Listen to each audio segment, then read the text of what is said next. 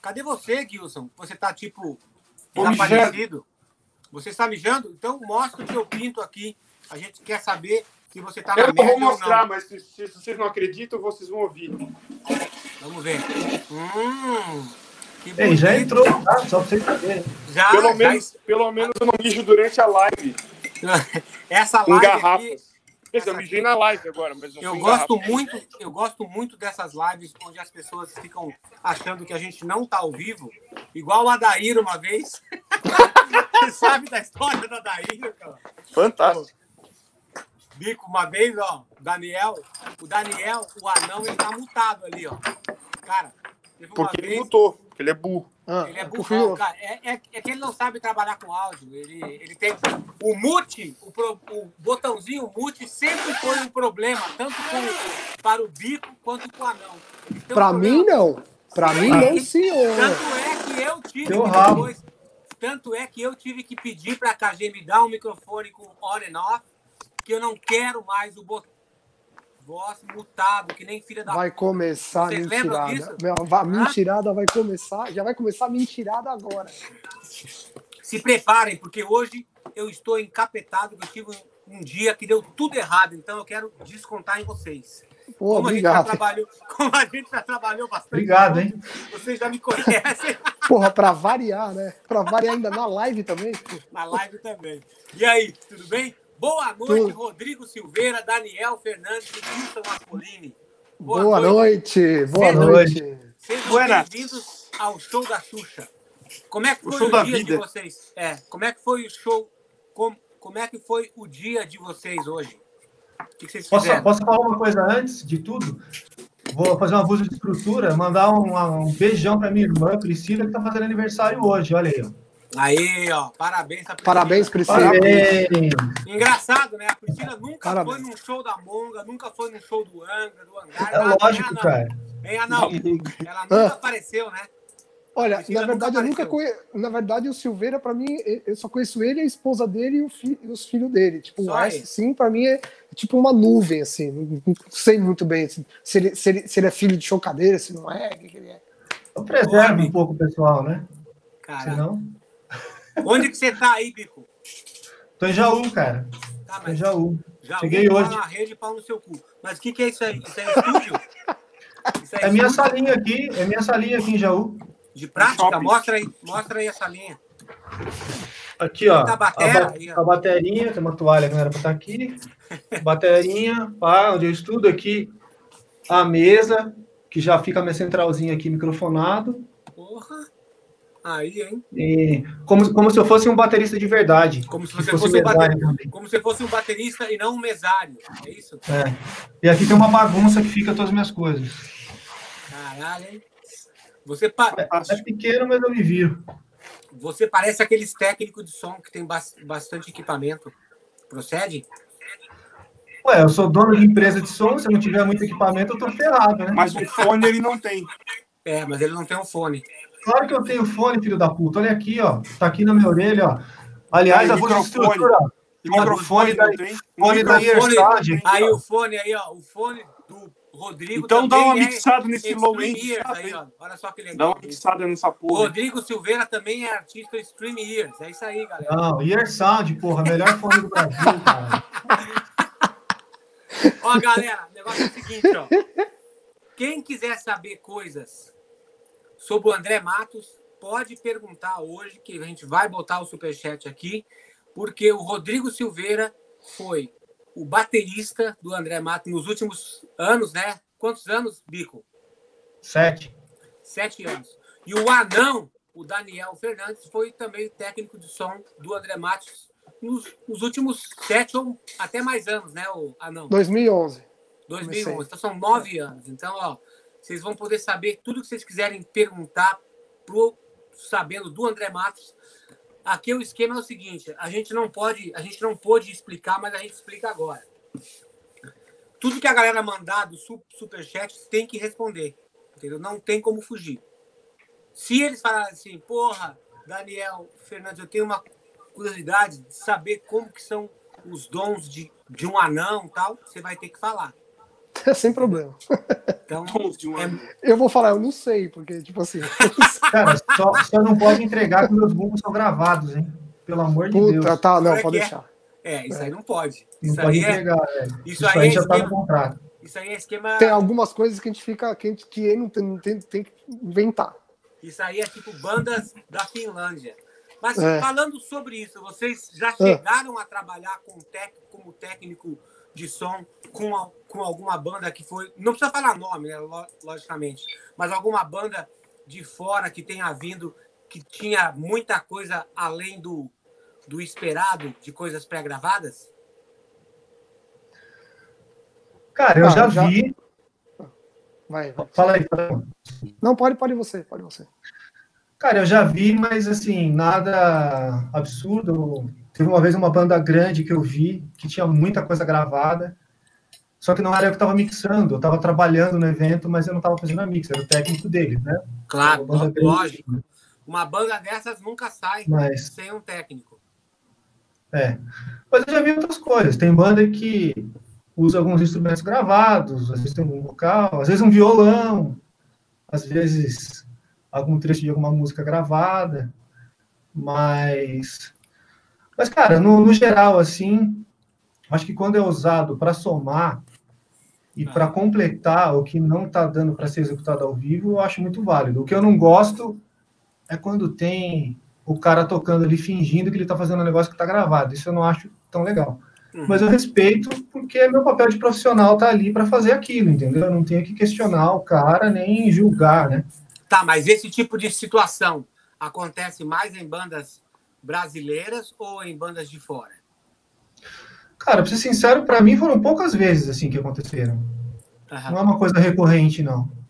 Cara, eu. Mas- eu, eu- é, eu, eu, eu, assim, eu faço minhas peraí, só- palavras do Bico. pegar negócio aqui.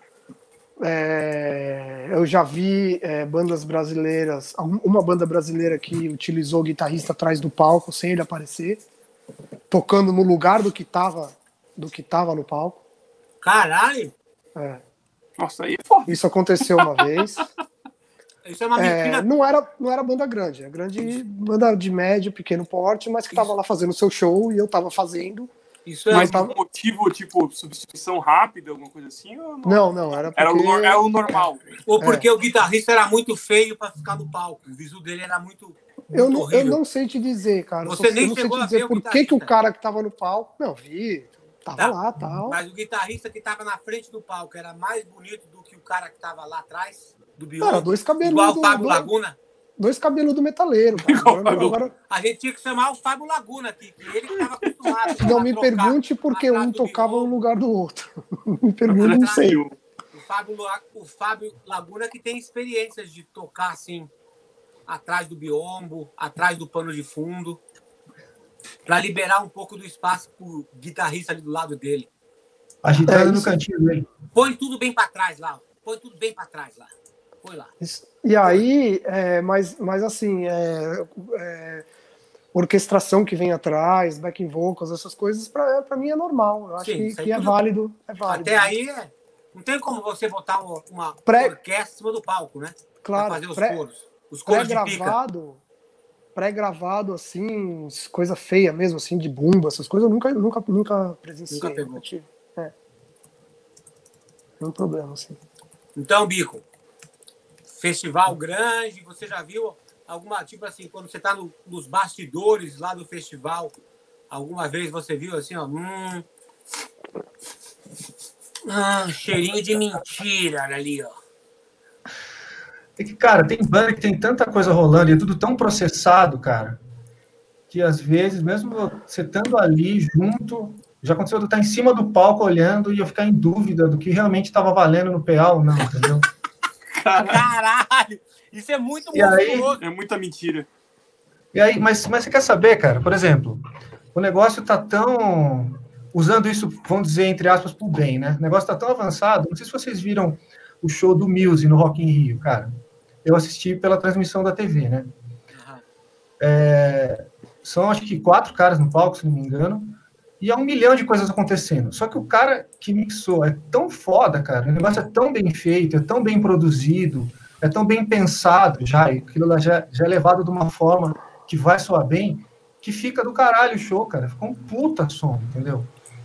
Então, ah, esse foi um dos shows que realmente eu fiquei em dúvida em muitos momentos, apesar de eu não estar trabalhando, assistindo a televisão, né? Aham. Mas ali eu achei que era uma coisa que foi muito bem feita, assim, e que soou muito bem, entendeu? E realmente, óbvio que o tanto de coisa que tem gravado no disco dos caras não dá para executar ali ao vivo se, se não tiver... Def Leppard também. Def Leppard também foi uma coisa assim que eu escutava aqui em casa eu falava, mano, não é possível.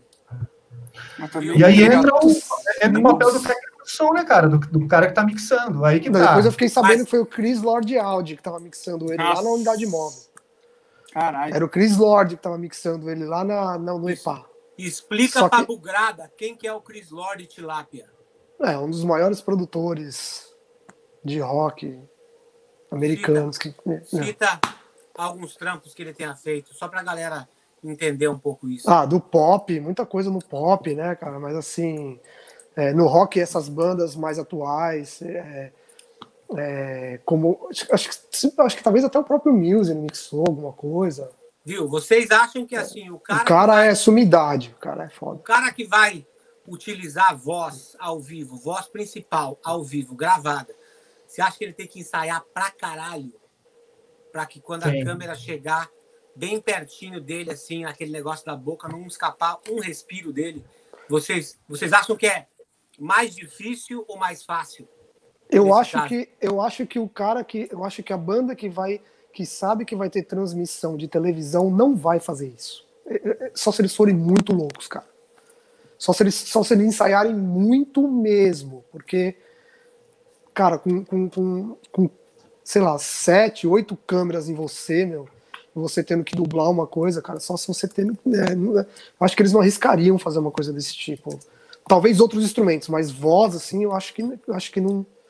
Mas se tiver que fazer, com certeza tem que ser muito. Até o que o cara fizer no microfone, você percebe que se ele não fizer, não é, entendeu? Tem que ter muita Então, manha, cara. Tem que Agora, ter muita manha. muita, mano. Agora, me fala uma coisa. Da galera que tá vendo o show, o público, a boiada, quantas dessas pessoas conseguem perceber isso pelo telão?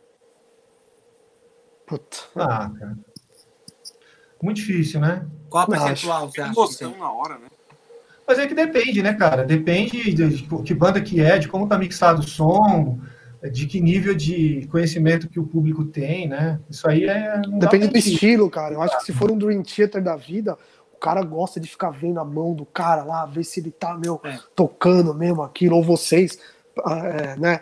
ah, é, vocês que têm bandas é, que, que tem um alto grau de, né, de, de destreza para se tocar e tal, aham. todo mundo, de virtuosismo, todo mundo fica muito é, olhando aquilo, né, cara? Mas a ponto de, também, acho que de tentar ver no telão, no show, ficar olhando muito aquilo, eu não sei.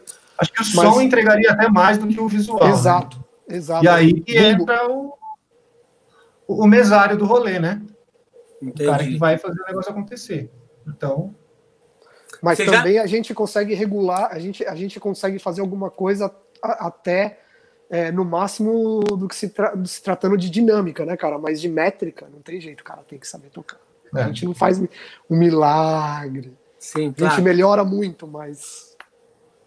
Tá, mas o que que, o, pra vocês que mixam, o que que é mais fácil? Tipo assim, ter só uma partezinha do show que de repente o cantor não consegue cantar, daí ele usa, ou a maior parte, ou a menor parte, na hora que ele vai tirar o microfone, que ele vai baixar a cabeça pro cabelo entrar na cara. Qual, ou é melhor assim, puta, eu preferia que você cantasse. Mesmo que se você não fosse cantar 100% todas as noites, você dá uma. Você acha um outro tom, faz a figura. O que, que é mais fácil? cara, o cara ficar alternando é pior. É pior? É pior. É melhor fazer direto de uma vez. Entendeu? Mas, mano, é, é como eu disse, isso é uma coisa que é muito rara acontecer, assim, pelo menos comigo, entendeu? Eu nunca, eu nunca peguei de vocal, assim. O que acontece mesmo bastante, que praticamente quase toda banda usa, é algum complemento. Né? Mas isso é, é assumido, é uma coisa assumida, que tá lá, não, pô, tá rolando um som de orquestra. vocal, né? Geralmente back Vocês ouviram- também um pouco. Vocês Aham. ouviram falar da história do Michael Kiske, não? Teve uma história na turnê ali do Pumpkins ali, um, dois Não, anos fala. atrás. Não, Mas eu não fui galera malhando o pau que, que a voz dele tava gravada, daí a justificativa. Eu fui no show e percebi que não era gravado, mas assim, a justificativa da banda é que eles teriam. que ele teria uma voz de apoio no retorno dele para ele pegar o tom, sabe? Para quando naqueles momentos que ele não tá ouvindo bem a, a banda e tal, ele tinha uma voz de apoio. Vocês, vocês já, Ah, já acho viram isso acontecendo? Ou, ou essa história? Eu Mas, cara, que- a gente já trabalhou com ele, né, Daniel? E o cara canta pra caralho, velho. Ah. Não Meu, vejo nem motivo por que, que o cara Ah, fez é. isso, entendeu? Vocês Cara, dois nós- estavam nós- no Rock in É. Rio, né? Nós fizemos o Rock in Rio, eu fiz PA, ele fez monitor. o Rodrigo Até você fez- tava lá. Você tava lá estragando. Fez tudo. As suas amigas lá não gostam. tipo, Então, nós, a gente, nós dois estávamos estragando tudo lá. Cara, o cara, o cara simplesmente chegou, meu, pôs o pau na mesa, cantou e arregaçou, sem- não- e sem, sem frescura nenhuma. Sem, e você lembra daquela situação do ensaio que eu falei assim para os caras, meu, alemão é super pon- pontual, porque vocês não falam com o empresário dele. Aí entraram em contato com o empresário dele, ele estava esperando o cara, o cara estava esperando no hotel, o motorista não falava inglês, o cara ficou lá, lá, na- lá embaixo esperando dentro do carro, e o cara ficou no lobby um tempão, daí ele voltou para voltou para o apartamento dele, quando a gente viu, já não dava mais tempo, e aí a gente entrou no palco para tocar duas músicas, três músicas, né? Sem É. ensaio nenhum. Meu, você lembra, Silveira? Você tava no Plug and Play lá no, no estúdio? No Tava, Plug and né? Play?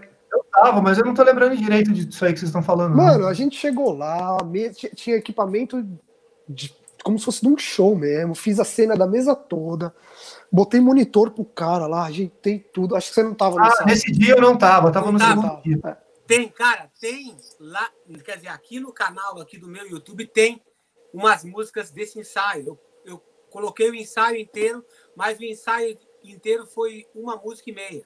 Então, Porque- aí, Lembra disso? porra, meu, aí, aí, não, aí, não, aí rodou uma lâmpada com a, é, também lógico, né, até acertar tudo com a Mariodete, que era a mãe do, que é a mãe do, do, do Thiago, tal, a gente acertou tudo com ela, ela passou as músicas dela, bacana, saiu, super profissional, aí, mano, e cadê o cara? E a gente lá, mano, puta, meu, falta o cara, falta o cara, falta o cara, não foi, meu. Não foi no ensaio. E foi por causa de uma confusão aqui, uma confusão ali, que um não falou com o outro, o outro não falou com um, o cara ficou no hotel esperando. É. Meu. Aí a gente tocou uma música e meia, duas músicas, acabou. Acabou, tivemos que desmontar, Desmontar todo o equipamento tudo, outra desmontar vez. tudo. Blá, blá, Vou dizer que esse Rock in Rio foi bem conturbado, vai. Sem querer me aprofundar muito, mas Foi, foi, conturbado foi. pra caralho, mano. Muita coisa ao mesmo tempo, muita invenção, muito busy. Acho que se as coisas tivessem sido um pouco mais straight ali, um pouco mais diretas e um pouco mais simples, ia ficar mais legal ainda do que foi, cara. Na minha opinião. Mas É, para mim, em comparação também, a parte, a parte estrutural Não, e técnica, a parte estrutural e técnica do Rock in Rio de 2015, do de 2013 foi muito melhor. Teve, sei lá, um monte de confusão também ali. É, sei lá, cara. Eu, eu achei também. Mas rolou. Mas rolou. A gente Qual fez foi- depois o About to Crash também, né? no- no Exatamente, palco. é. No- naquele palco street. Qual foi a situação mais estranha que vocês pegaram em festivais grandes, assim, de você olhar o PA e falar assim, cara, esse PA vai ter um puta de um som. Mas aí quando você começa a passar o som, o som não vem e você descobre que as coisas estão ligadas erradas. Lembra daquela, daquele workshop, Bico, Nossa. que a gente fez uma vez numa escola grande em São Paulo? Eu sempre, sempre costumava levar a equipe inteira, né? Técnico de som, hold, merchandising. Aham. Aí o Bico chegou lá na hora de fazer o som, começou a passar, pô, não tá vindo, não tá vindo, não tá vindo. Ele foi ver as ligações, tava tudo errado, ele refez. Ah, verdade. Lembra disso? Tinha coisa que estava até sem cabo, cabo invertido. Aí eu mandei vocês tomarem um café, É. chamei o técnico do lugar e falei, mano, vamos ligar junto aqui. Aí eu, tipo, fiz, fiz uma revisão no sistema dos caras de graça ali. Rolou um Ah, de estrutura meu. em cima de mim. Ô Aquiles, ô Aquiles, quantas Ah. vezes a gente já passou por isso fazendo workshop também, cara? Nossa, Meu. tipo assim, você chega Cara, é você. muito comum cara, acontecer nos lugares teve menores. show- teve- você lembra daquele show, Anão? Ali perto aí do Gilson, em, perto de, de Tubarão, aquele Que a gente foi Foi fazer um Galeto. acústico. que ele foi tocar por Galeto. Ele foi É. tocar por Ah, Galeto. eu lembro, eu tava lá. Você tava lá? Qual que era o nome daquele lugar? Era. Cara, ai, cara, vou lembrar. Só porque perguntaram, fugiu. É um nome bem psicodélico, assim, cara. É, exatamente. Eu vou lembrar. Cara, É São. Eu vou lembrar, vou lembrar. Do raio, foi o dia do raio. São Genaro, não é? Não, São. São Lugero. São, São. Lugero. Cara, É, o nome do lugar. É isso aí. Peraí. Pô, cara, peraí, vou, Eu vou lembrar. eu só sei Mas que a assim. Aromáticos. Aromáticos. aromáticos. Cara, eu sei que a gente chegou nesse lugar, Bico. Aí o esquema era assim: era uma entrada, você pagava a entrada, você ia ver o show da banda, e nessa entrada estava inclusa dois galetos e uma be- bebida. Fantástico. Eu te juro, cara. Eu Era lembro, assim, eu lembro. Era galeto galetos. frio, era galeto frio. Eu lembro que eles faziam um evento galeto frio. Eu acho que seu cachê era muito caro e eles botaram só dois galetos, então. Cara, eu só sei que rolou esse negócio do galeto. Aí, cara, o lugar era tão hippie, tão Woodstock, cara, que você lembra? O- ah, não, a gente chegou lá e a gente olhou aquele PA, aquele palco todo sujo, os cabos, aquilo tudo emaranhado atrás dos amplificadores. Teia de aranha. Eu falei assim, cara, eu não vou montar minha bateria nesse palco, eu não vou nem estender meu tapete nesse palco, que vai sujar meu tapete por baixo. Olha a minha loucura. Eu falei assim, chama a bugrada lá, tira tudo do palco. Aí o cara chegou, o cara, o dono lá, falou, como assim? Eu falei, não, fica desesperado. é, eu falei, cara, deixa com a gente, a gente já fez isso aqui, é a história da nossa vida. A gente vai desmontar o palco inteiro, a gente vai limpar. Cara, tem vídeo meu varrendo o palco, assim, ó, Exato, jo- vocês- jogando poeira em cima do Melo, E eu Martinez, catei a mesinha dele, aquela mesinha de oito canais, assim, comecei a arrancar todos os cabos. O cara botava a mão na cabeça e falava: Mas eu não vou saber nunca mais montar isso. Eu falei, calma, vou melhorar o negócio. Tá tudo errado, eu vou melhorar pra você. Fica calmo. Cara, foi a única cara, vez que eu vi o Nando Fernandes tocando, cantando com o hangar. Foi a única É. vez. é. Cara, mas eu acho assim, se você vai num lugar que, que, que tem uma estrutura pequena, ou que o cara, às vezes por falta de capricho, ou por falta de capacidade, ou por falta de condições mesmo, de ter um sistema em ordem, é uma coisa, cara, mas eu pego muito mal quando eu vou num lugar que é um sistema grande, que foi a pergunta que você fez, Aham. que era para estar tudo Tudo certo, que Tudo locação, certo, exatamente. uma fortuna, que tem só profissional bom envolvido, entendeu? E teoricamente, os caras que, que, que fazem essa montagem, esse alinhamento e entregam o sistema para você, Tá tudo É. zoado. né? eu deveria estar no mesmo nível, mas eu não, eu não consigo entender, cara. Já aconteceu situações comigo de eu, de eu desacreditar, de falar, cara, não é possível. De eu olhar, eu ver se eu não estava fazendo alguma merda na mesa na hora que eu ia passar o É. som, mas eu tava um CD, não tinha nada, eu falava, meu, o que está acontecendo? Eu, eu, vou, eu vou citar um, mano. Uma vez eu tava fazendo, era um especial da Globo de fim de ano, eu tava com a oficina G3, cara, na época Eu lembro dessa história. É, acho que era Festival Promessas, se não me engano, que, que eram só os artistas maiores, assim, do gospel. Foi gravado em Brasília, cara, naquele espaço que tem lá em frente ao Congresso, com aquele bagulho gigante, gigantesco, assim, que, que, tipo, tinha 100 mil pessoas no bagulho. O sistema de PA era muito gigantesco, cara, muito, assim. E na House Mix tinha, tinha tipo, sete mesas de som, cara. Nossa. Tinha uma fortuna de mesa de som, tipo, só mesa top, só mesa foda. Aí eu cheguei, olhei o tamanho daquela estrutura, falei, caralho, bicho, é hoje que eu vou me matar aqui, né? Vou sair, vou sair aleijado desse rolê. Meu, O sub que- batendo no, sub batendo no fundo do ovo. Eu acho, que, eu acho que foi aí que o Daniel começou a inventar o workshop no meio da, da, da turnê, né? É. Não, É, eu- então eu vai achei- eu, eu, eu achei que eu ia me machucar, cara. Mano, na hora que eu soltei o som, meu, aí hoje eu virei pro cara da empresa e falei, meu, e era uma empresa grande, cara, que já me atendeu bem outras vezes. Falei, cara, tem alguma coisa errada. Aí o cara ouviu, falou, é, então aí, vai resumir a história, vai que mexe, mexe, mexe, não consegue, arruma e muda, e mexe no processador, e põe o analisador, e põe smart, e põe não sei o quê. Os caras não conseguiam arrumar, cara, e aí começou a atrasar a passagem de som, tipo, deu tempo, a banda tava em cima do palco já. Cara, eu tive que chamar o diretor geral do negócio, o cara da Globo, que tava fazendo a direção do negócio lá, Caralho. porque o cara já tava puto. Eu falei, cara, vem aqui e ouve. Eu vou colocar um CD aqui. Pode colocar qualquer música que você quiser. Se você me falar que tá em condições de a gente continuar, eu vou continuar e não vou falar nada. A hora que o cara desceu lá e ouviu, ele falou, não, realmente, cara. Aí ele foi lá, deu um esporro nos caras. E foi uma situação esquisita, assim, e tal, entendeu? E sabe o que é pior, cara? Outras bandas já tinham passado o som e ninguém falou nada, velho. Porque o cara chega num rolê desse, vê o tamanho do negócio, o cara ele fica tão intimidado é. que mesmo ele vê que tá ruim, ele não tem coragem de falar, cara. Ah, como não, vou me falar. Ah, Sim, não, como, pô. É, tipo assim, é, cara, é bem aquele tipo de coisa assim que você vê uma situação que tá errada, geral isso.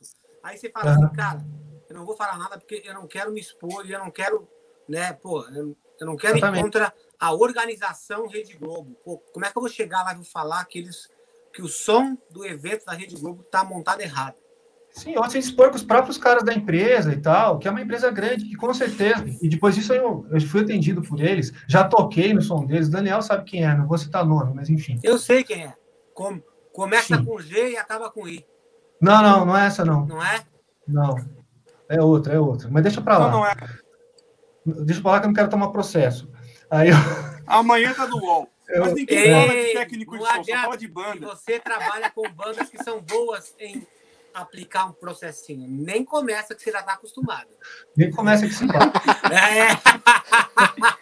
Mas não foi só essa vez, não, cara. Não foi só essa vez. Infelizmente, não foi só essa vez, cara. Isso é uma grande deficiência que a gente tem aqui no Brasil. Eu acho que tem que falar. Tem que falar sim. Tem que, tem que fazer arrumar. Assim, é, eu acho assim, eu, eu quando não consigo, quando não consigo, quando eu, quando eu vejo que eu não consigo entortar tudo para consertar, do meu jeito, eu, eu, eu, eu, eu bato essa cabeça aí e crio essa confusão. Mas se eu posso evitar, se eu conseguir dar umas entortadas aqui, no que, no, no, processo, sei lá, se eu conseguir dar umas entortadas do meu jeito e ver que dá para fazer, eu não, eu, não, eu não crio esse mal-estar. Mas, cara, a Mas, gente sabe também o que, que o equipamento pode oferecer. Tanto não, eu você. Sei, eu sei, a gente não vai querer que o equipamento dê mais do que a gente sabe que ele pode. Entendeu? Lógico, lógico. Eu entendo. Mas... Então, assim, Ó, tem que ter o bom senso e. Adivinha quem está aqui no chat? Um técnico de som que é o hum. técnico de som mais burro da história do metal nacional. Mas a gente tá aqui, Ganso. Ué, eu tô Ganso. na live, porra. Não, é o ah, Ganso. Ah, é o Ganso. O Ganso tá aqui, ó, aqui no chat. É o técnico mais Rodrigo da história. Filho da puta.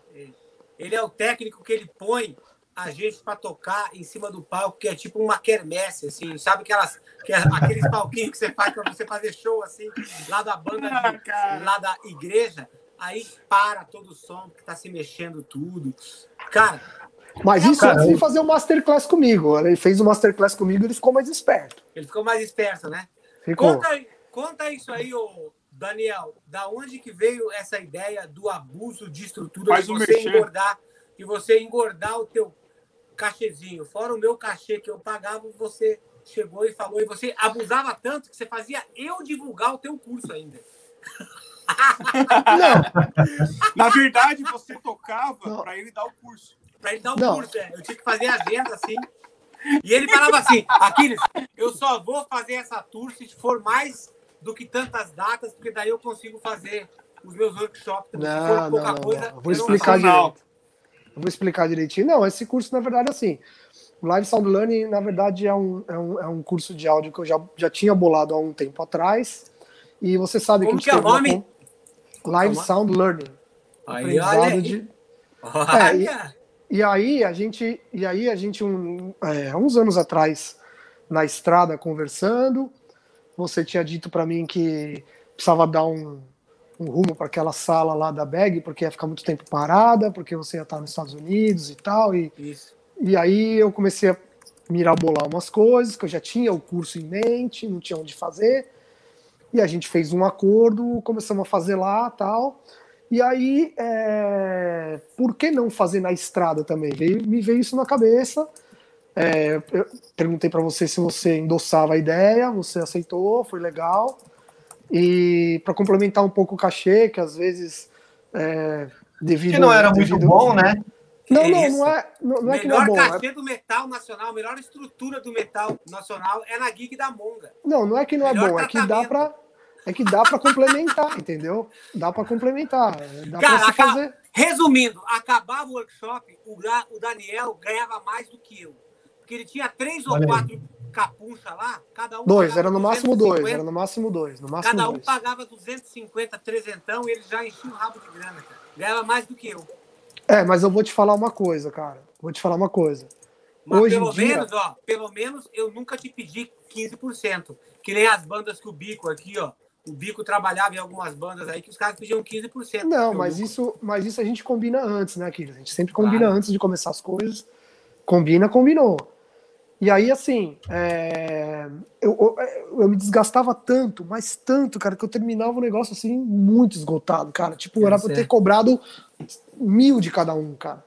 Tipo, porque você- além de você ter que fazer as coisas, lidar com os problemas que tá acontecendo, você tem que dar atenção e explicar tudo que você tá fazendo. É. Então é foda, é foda. Mas, Mas é uma ideia que deu certo e. No meu, final da muito legal. noite tinha mais uma graninha ali no bolso, né? Que acaba. Sim, Isso aí. eu, fi- eu acabei fazendo com o André também, fi- fiz algumas com, André, na, com, os, com os shows do André, eu fiz também. Ah, é? Eu não sabia disso, não. Aí, ó. Aí, ó. Claro que sabia, Sabia nunca- 15%, Ele sabia, porque ele sabia porque eu pedi permissão antes e tudo mais. Sabia. Então depois você manda minha comissão, fazendo favor. Teu rabo. Porque ele tá eu que acostumado, naquela banda, ele tá acostumado a pegar um dinheirinho a mais. Ah, eu, é? eu, que banda? Eu? É. Bom, aí eu já não, tô- aí eu já não tô sabendo. Coitado de mim, velho. Nem Não, na live eu apareço. Então a gente Gilson- fez, né? O on the Show algumas vezes, deu certo, que é deu um, certo. E obrigado por, pelo, pelo apoio sempre. E sempre que der, a gente, a gente faz. Então. Boa. Gilson, vê aí que tem um, um superchat maroto aí, ó. Vamos ver aqui. Ô, galera, vamos mandar Mas um superchat pra União Eu tenho, Musical. eu tenho um, um novo cartoon. Vamos rodar um novo cartoon? Sério? Tem um novo cartão? Sério? Eu, eu nem vi ele ainda. Eu nem vi ele ainda. O Gabriel. Vamos. Nosso não é. Gabriel, nosso amigo. Gabriel Coelho. Opa, peraí, peraí, peraí, peraí. Tá voltando o áudio, desculpa. Você Ei, vai ter que parar. É. Ei, Tá, vamos assistir um novo cartoon com Vamos. participação de duas lendas da TV Maldita. Tá, ó, eu vou mutar todo mundo aqui, porque senão começa a dar o, o delay maldito. Tá? Tô começando. Mutei o Daniel, mutei o Rodrigo, mutei o Aquiles. Vou me mutar.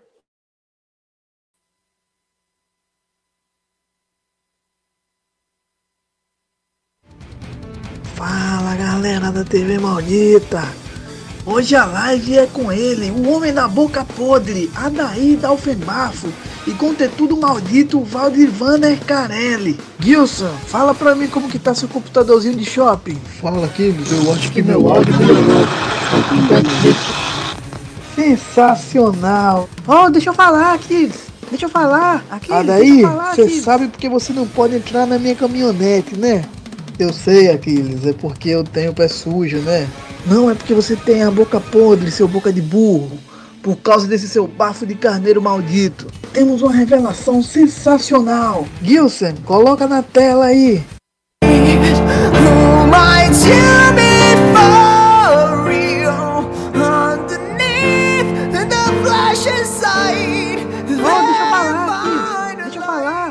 deixa eu falar, Aquiles. Cala a boca, seu maldito.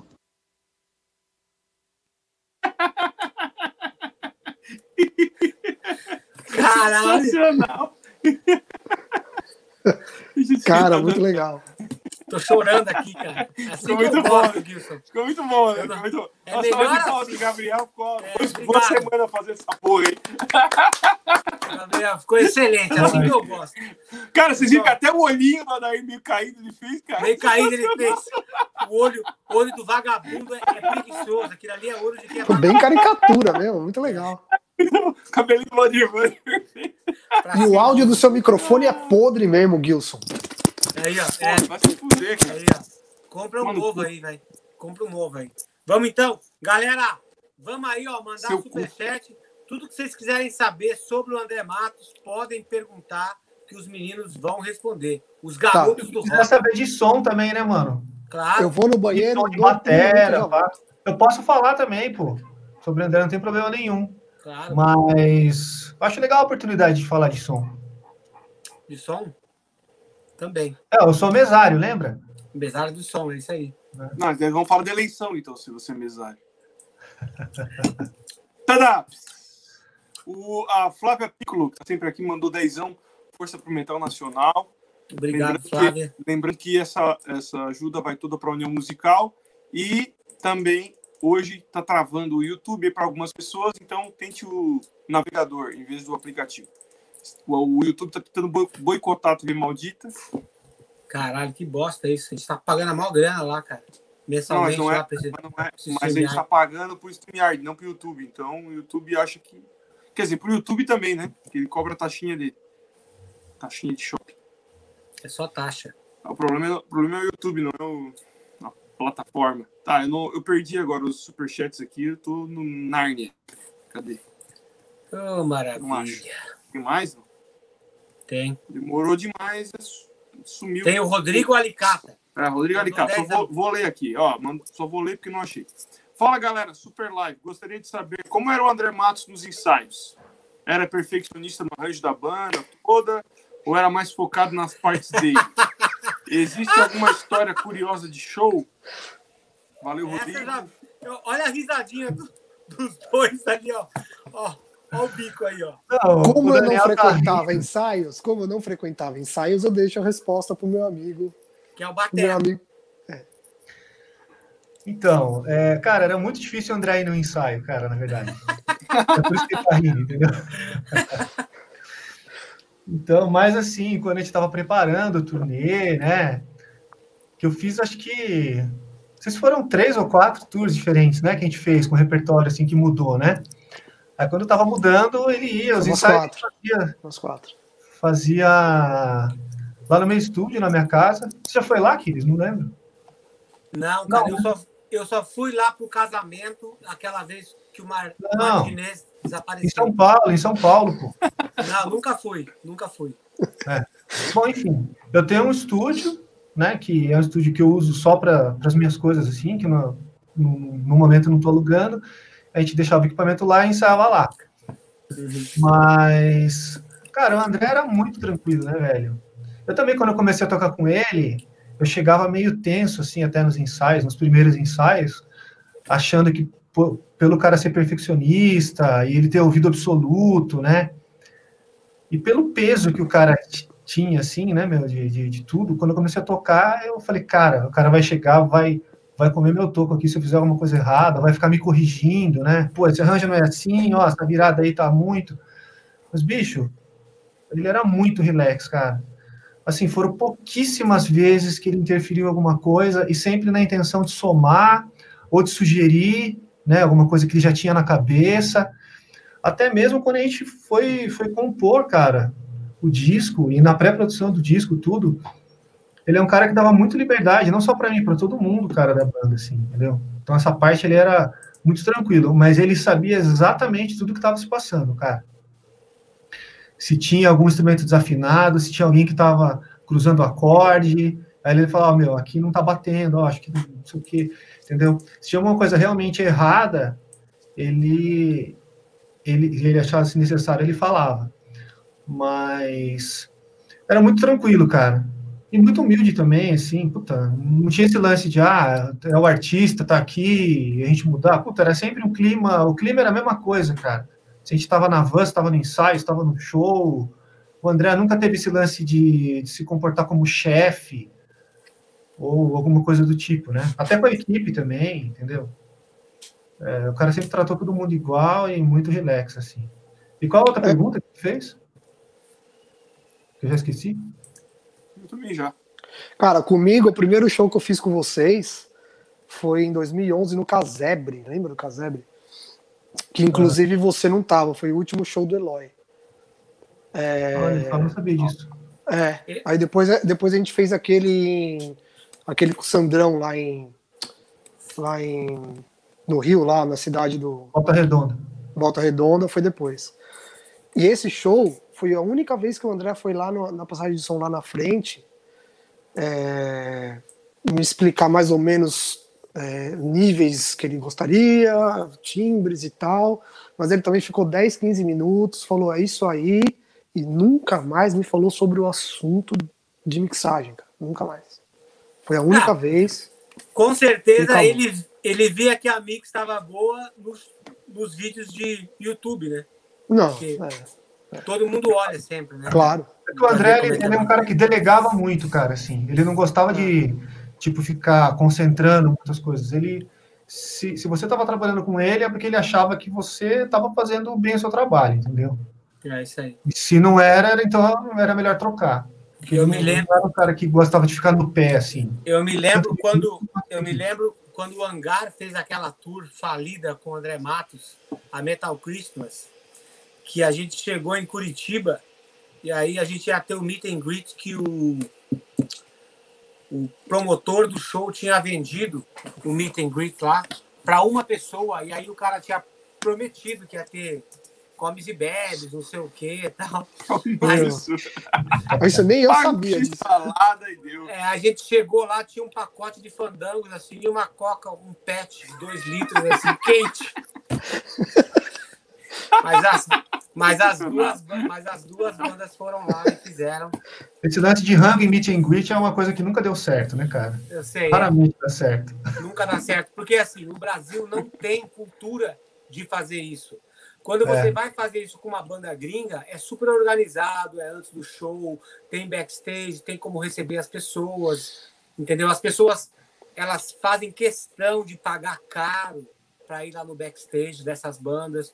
Quando é qualquer artista brasileiro, ela acha que o artista tem que fazer isso de graça depois do show, tem que ir lá no merchandising, autografar para todo mundo, bater foto. E quando é de banda gringa, eles fazem questão de pagar o valor que for para ir lá. Mas eu quero saber, não sei se você lembra, ah não, dos bastidores dessa turnê do Metal Christmas. Você lembra que a gente fez?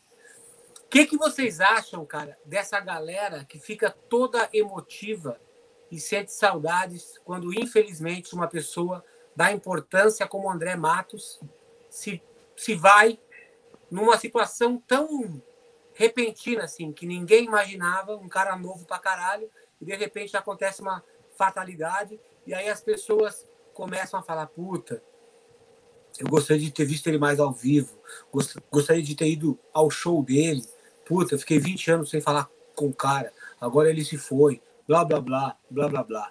Eu posso falar de experiência própria minha, essas seis datas que a, que a gente fez junto naquela data, o Daniel sabe, a gente chegou a contar praticamente moeda para não faltar dinheiro para a equipe e para o busão. As duas bandas, a gente, os dois, as duas bandas tocaram de graça, cara. E eu me lembro que do lado do hangar era eu e o Melo, e do lado da banda do, do André Matos era o Luiz Mariucci e o André Matos, nessa ordem. Então, tipo assim, eu e o Luiz, a gente que decidia as coisas de saída de ônibus, entrada, carga, cuida disso, cuida da, daquilo, e o André dando ali o aval. E uma das coisas que eu me lembro que chocou muitas pessoas assim foi o cuidado que o André Matos tinha com tudo que envolvia a carreira dele. Eu não tinha conhecimento disso, porque eu nunca tinha ficado próximo dele a ponto de ver aquilo, né? Então me emocionou muito de ver. Os únicos dois shows que deram gente foi em São Paulo, que deu um pouco menos de gente, e no Rio, no Canecão, que foi um arregaço. Foi o melhor show daquela tour. E nesse show eu vi o André, tipo assim, cara, antes de passar o som à tarde, ele dobrando as camisetinhas do mesh dele, tudo bem certinho. E aí a gente chamou o Festinha e ele explicou, ó, eu quero que fique assim, ó, nessa posição, deixa tudo bem reto, que fica mais bem apresentável. Então, assim, eu vi que ele tinha tinha uma diferença na forma dele trabalhar, entendeu? Isso foi uma coisa muito legal. Mas aquela turnê Uhum. foi tipo, cara, o Hangar tava na melhor fase, com um disco fudido, que era o The Reason of Your Conviction, e agora as pessoas ficam enchendo o meu saco e me perguntando e mandando mensagem, pô, meu, vê se consegue fazer lá um acerto com o Nando Fernandes para lançar o DVD que vocês gravaram lá no Centro Cultural, acústico e elétrico. Pô, isso aí é. Porra, os fãs precisam disso, não sei o quê. Por que, que não foi na porra do show quando você teve chance? Entendeu? Agora você não vai mais ver isso aí. E eu também não quero mexer mais nesse tipo. Cara, eu vou, coisa. e eu vou dar um detalhe, eu vou dar um detalhe. Nesse show, no show de São Paulo, que foi o primeiro, se eu não me engano, Foi o primeiro. que foi que foi lá no Palace, antigo Palace, que não existe mais, que era o Citibank Hall na época, uma coisa assim. Não, não era Palace, era ali na ali perto de Moema, né? Então, era o Palace e depois virou Citibank Hall, de esquina, assim. Isso, isso aí.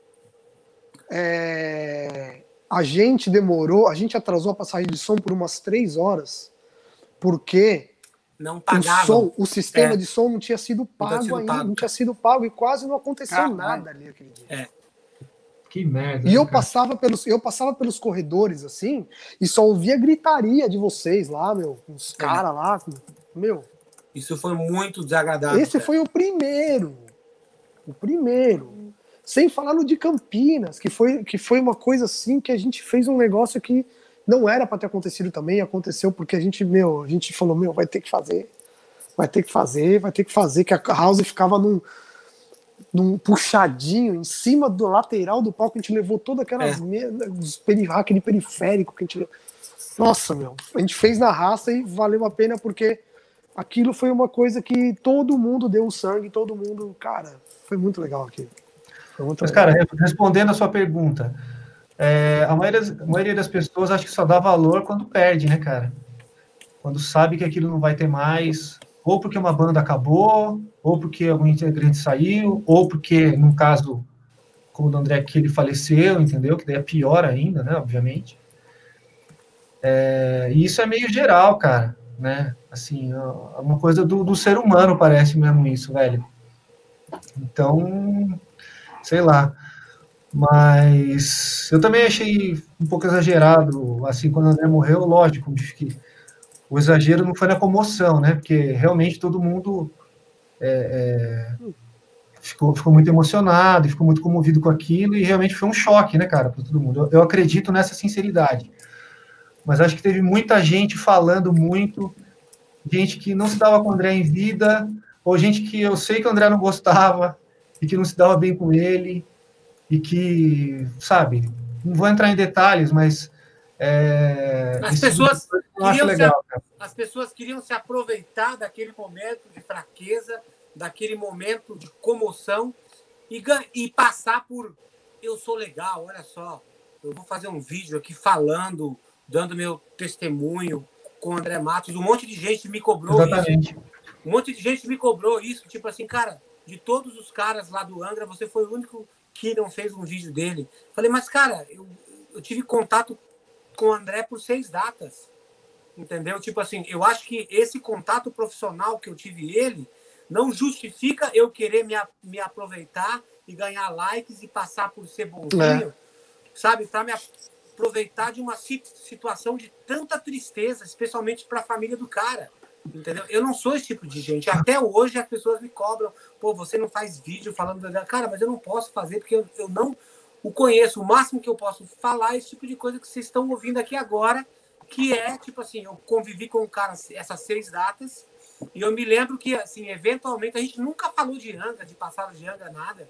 A gente só a gente só ria assim de algumas coisas que ele falava assim, ó, porra, hein, André, a gente já viveu isso aí antes, hein? Aí ele, pô, e quantas vezes, né?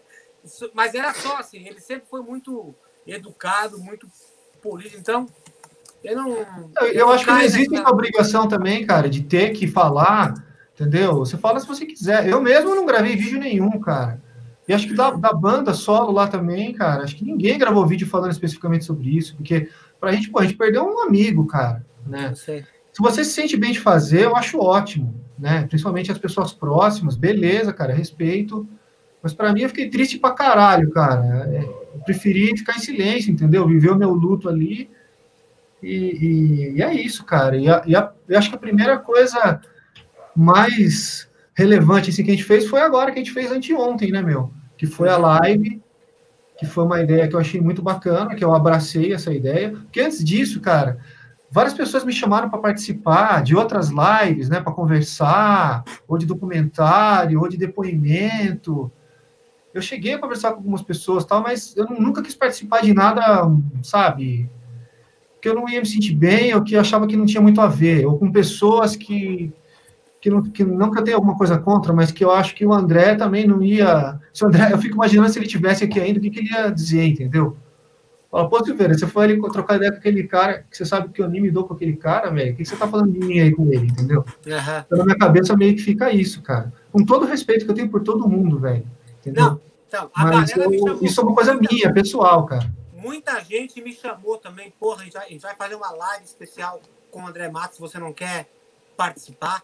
Aí eu digo assim, mas você quer o quê? Você quer audiência e aí você tá catando pessoas assim que vão te dar audiência, porque assim, cara, eu não tenho um relacionamento de vida com ele, eu não, eu não posso Uhum. falar, entendeu? Qualquer coisa que eu vá falar, eu, eu vou me sentir falso. Eu vou me sentir aproveitando da dor de uma pessoa que se foi, que eu conheci por pouco tempo e que eu achei o cara incrível. Entendeu? A forma como ele pensava, sabe? É, A gente batia muito num monte de, de coisas assim, de tratamento com o fã, que ele sempre foi super respeitoso com todas as pessoas que tinham acesso até ele na entrada ali do ônibus, quando a maioria das pessoas bota um capuzinho na cabeça e, e foge para não ter que ser visto por fã, ele fazia questão de parar, tava chovendo, ele parava, ate- atendia as pessoas, batia E foto, conversava, conversava. conversava. Ele sempre teve tempo para fã, entendeu? Sempre teve, teve tempo para fã. E o fã era a pessoa mais importante, cara. E os shows também, isso eu preciso fa- falar, não importa a quantidade de gente que tinha nos shows, tanto o Hangar quanto o André Matos, a gente sempre respeitava o tempo de show, a gente dividiu equipe, a gente fez um trabalho incrível naquela tour. Só que você, que é boca de burro e mentiroso, e que fica- você fica falando que você apoia o metal nacional, que o metal nacional não tem força porque as pessoas não apoiam, você é um hipócrita, um vagabundo que nunca apoiou o metal nacional e agora que você não tem chance de ver o cara mais tocando ao vivo, você vai falar, perdi essa chance de ver essa, essa, essa. Por quê? Porque você é um traidor do movimento. Aí, aí, ó. Aí, ó. Aí, ó. Teu papo. Falei. Posso contribuir com o assunto? Cara, esse tipo de respeito que vocês têm se vê entre amigos e entre profissionais que respeitam a palavra ser profissional, que é o caso do Aquiles que não tinha amizade com ele, vocês que trabalharam com ele tiveram amizade em certo nível. E eu queria comparar com uma outra situação, por exemplo, quando o Neil Peart morreu, né? As pessoas que eram amigas próximas, artistas também, como bom, a própria banda, né? Dando entrevista direto e não, não citando a, a situação que ele estava. E, e, por exemplo, Mike Portnoy, que é um amigo profissional do Neil Peart, não falou nada e evitou falar. Agora, o que eu mais vi, até porque eu convivo com, com os fãs e tal, que tem banda tributo, foi gente que dizia que era amigo dele, botando fotinho de carta que mandou para ele, carta que supostamente ganhou, recebeu de Neil Peart, sabe? Coisas tipo desnecessárias. Se você fosse realmente amigo de uma pessoa desse, desse nível e num nível de real amizade, você não ia expor esse tipo de coisa. Você tem consideração em primeiro lugar, né? E se você é profissional na área, você não vai fazer esse tipo de coisa. Então, esse, esse lance de, de expor a- a qualquer coisa nesse sentido é sempre oportunismo, não, tem outra palavra, né? Cara, essa necessidade doentia que hoje todo mundo tem de sempre estar mostrando, cara. Não, mostrando, olha o que eu toco, olha o que eu tenho, olha o que eu fiz, olha de quem eu sou amigo, olha o show que eu fui, olha com quem eu trabalhei. Aí, não, morreu o cara, não, peraí, deixa eu ver se tem alguma coisa com ele, não, porque eu tenho que mostrar e tal. Então, meu, esse negócio de, de, de rede social e, e tal, eu, eu me sinto até um cara um pouco recluso nisso aí, cara. Eu não gosto de ficar postando muita coisa, eu não fico gravando live, eu não fico gravando depoimento até por, por causa disso, porque virou uma poluição, cara, que é todo mundo falando pra caralho ao mesmo tempo, de tudo quanto é coisa, que, que eu acho que fica over o negócio, entendeu? Tem, tem que É. saber filtrar isso, e tem gente que, que, que é nada a ver, cara, que não tem nada a ver com o negócio e vai lá e quer aparecer em cima disso, entendeu? Quer pegar um Cara, gancho. concordo plenamente com você. E sem falar de cursos, então. Mano, sem Coach. falar de cursos de áudio mirabolantes. E, meu, cursos e cursos e pro, produz a sua música em dois dias. Sabe? Meu, É, isso de se tudo, a gente né? entrar nesse assunto, cara. Toque bateria sem esforço, faça áudio, aprenda a gravar seu disco em uma Masterize semana. no clique. Porra, pra eu ter a cara de pau de chegar um dia na minha vida e falar na internet que eu tinha um curso, cara, Eu passei por seis anos dando aula no Conservatório Souza Lima, que foi uma das maiores escolas do Brasil, entendeu? Onde eu conheci Então, tipo assim. E, e- e eu ainda fiquei com vergonha ainda de entrar na internet e falar que eu tinha um curso só meu, assim, sabe? Porra, isso, isso acaba com. Meu, eu não- melhor a gente nem entrar nesse, nesse mérito, porque. Mas, não, mas é tipo assim, eu também vejo assim, é diferente. Tem um monte de gente, cara, que parece que eles estão na- nas redes assim e eles se mostram como se eles fossem entendidos de um assunto que eles não têm o menor preparo. Como é que o cara vai fazer um curso de coaching se ele não tem uma carreira? Se ele não vive de Exatamente. música? Mas eu acho que a assim, culpa é de quem compra, não é de quem vende. Porque as pessoas, de querem, canto, as pessoas querem solução rápida. Esse é o problema. cara, de canto, o cara mexe com o existe, físico cara. das pessoas, cara. Isso é perigosíssimo. Não tô falando só de áudio, não, tô falando de, no geral, né? É, o que, e o que mais tem é gente inexperiente, cara. E essa geração quartinho, que tem muita gente boa, muita gente talentosa, que toca pra caralho e tudo. Mas os caras não tiveram uma vivência, cara. Nunca foram pra estrada, nunca pegou uma roubada, nunca, sabe, enfrentou um palco. Ou enfrentou ali, tipo, do esporadicamente. shopping, dentro do shopping ali. É, o cara não tem uma vivência da estrada para querer aplicar, né, meu? Para querer passar alguma coisa. Cara, eu acho que realmente a gente está numa, numa época de transição, assim, cara. Até depois dessa quarentena, mais ainda, né? Que agora, sei lá como é que vai voltar, como é que as coisas vão voltar depois disso, né? Mas às vezes eu me sinto até meio deslocado, cara. Eu falo, Cara. porra, eu já fiz tanta coisa de tudo quanto é maneira, velho.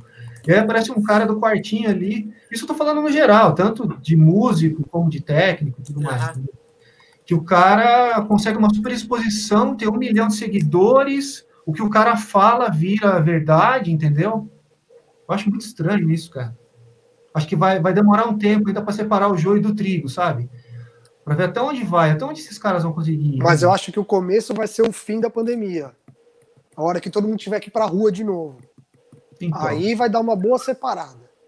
Cara, outra coisa que eu, que eu fico imaginando assim, né? Tipo assim, no metal, né? Sempre tem esses negócios dos, dos desfetos daqui, dali e tal. Eu fico imaginando as pessoas mais próximas, tipo você, Bico, o Luiz, o Hugo, que são pessoas que conheciam o André a fundo, vendo esse monte de gente fazendo vídeo postando dele, vocês devem estar pensando assim, meu, por que, que o cara tá fazendo isso se ele sabe que ele nunca, nunca teve uma relação verdadeira com o cara? O quanto que isso irritava vocês, assim, de falar, meu, por que, que o cara tá fazendo isso agora? Ah, cara, é o que eu falei, eu acho que assim, cada um tem liberdade de expressar o que quiser, mas quando você vê que é uma pessoa que, que realmente não, não, não, tem a ver com aquilo, né? Que é uma coisa mais forçada, assim, o cara tá meio forçando a barra. Tudo que eu pensava, cara, era tipo, se o André tivesse aqui do meu lado, o que, que ele ia falar? O que, que ele ia pensar, bicho? Eu me colocava no lugar dele, entendeu? Eu falo, bicho, olha o que esse cara tá falando, meu. Olha quem é essa pessoa e, tipo, o André ia ficar muito puto, ia dar muita risada, entendeu? Sim, Sei porque as pessoas estavam se aproveitando de uma situação de, de tristeza gigante para ser popular naquele momento, cara. Entendeu? É. Porque eles sabiam que, todo, que todos os fãs, entendeu, estavam comovidos com a notícia, e aí o cara chega, pô, vou aproveitar aqui agora, e aí as pessoas vão me dar like, vão, vão repostar o meu vídeo, e eu, e eu vou ser um cara legal, entendeu? Uhum. Isso é, isso é muito triste. Ó, quem entrou aqui, ó, o Cajuzinho, o Zé Luiz Carrato. Aê, um Zé. abraço pra você. Aê, Zé! Nós. O Zé Luiz vai estar aqui na próxima semana. Alucinadamente, cara. Dá, dá uma moral pro Ganso, porra. O cara é teu amigo, cara. O quê? Tá, fala pra ô, manda já perguntou um monte ele de ele coisa entrar aqui. então. Manda, manda ele entrar aqui, Kilson. Pode ser? O... Pode ser? A- Manda- aí Ô, como é que vocês estão. Ô, como é que vocês estão vendo quem pergunta as coisas? Eu não tô vendo. Ele está olhando aqui, só É, a gente vê no chat. Mas as pessoas Hã? não estão mandando dinheiro. Só entra, é, só entra quem manda dinheiro. Ninguém tá mandando nada. É, vocês não Ô, valem nada. Ah, vocês estão com um piloto aí vendo as perguntas, é isso? Eu não tenho, eu não Porque tenho. Ô, Aquiles, eu não tenho o WhatsApp do, do Ganso.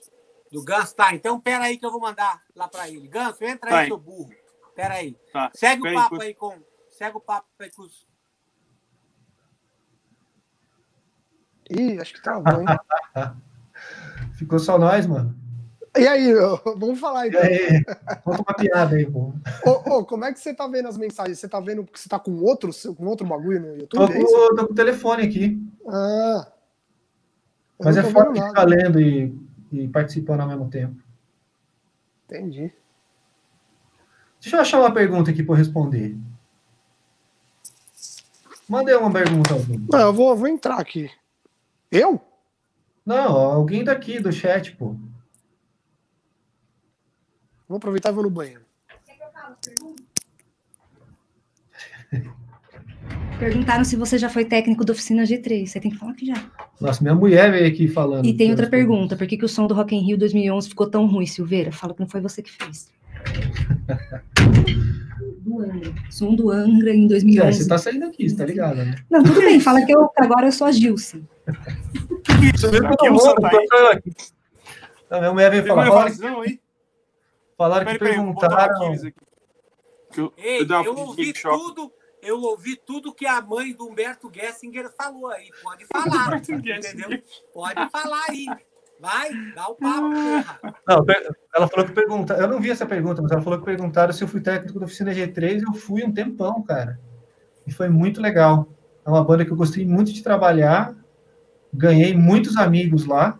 Ô, a tua irmã tá aqui, E era um puta som. Ei, a tua irmã falou aqui, ó. O Picanha é o meu irmão, a Priscila Silveira. Procede? É, então. É ela Ela que tá tá fazendo aniversário. Ô, Parabéns. Parabéns, hein? Priscila, o teu irmão está me devendo um churrasco há mais de 10 anos. E pra nós também agora. Que a, que a última vez que ele mentiu pra mim, que ele marcou o churrasco, ele falou assim: num dia antes ele ligou e falou: pô, Aquiles, tô com um goteiro aqui em casa, vamos desmarcar. Você lembra disso, Bico? Da goteira? da goteira mentirosa? Cara, e se Da eu te falar que problema com goteira até hoje, você acredita, velho? Olha É- aí, ó. uma Puta que pariu. Só, só se você colocar, só se você colocar a mãe do Humberto Gessinger para provar que isso é verdade, porque eu, eu não, eu não acredito em você. Quero fazer uma live com quem faz telhados. Nossa, mas o que, que tem a ver a mãe do. Ô, A mãe do eu, Humberto pergunta, ela veio me falar aqui coisas que os caras tinham perguntado que eu não tava vendo aqui, entendeu? tá. Então, Ô, ô, Gilson, eu mandei pro Ganso, tá? Fica de olho aí. Ganso, seu burro, entra.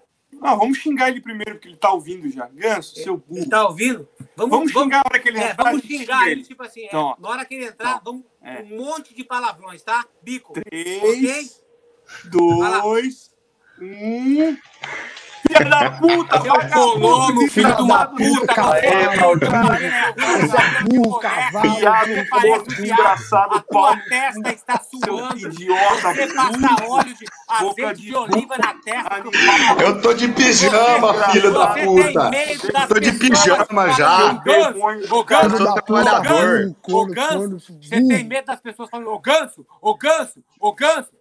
Filha da puta. Ô, por que que é ganso, inclusive? Nossa Você senhora, começa contando. que é ganso? E aí, caras? E aí, maldito? E aí, teu cu. Você tá ouvindo o Wilson te falando?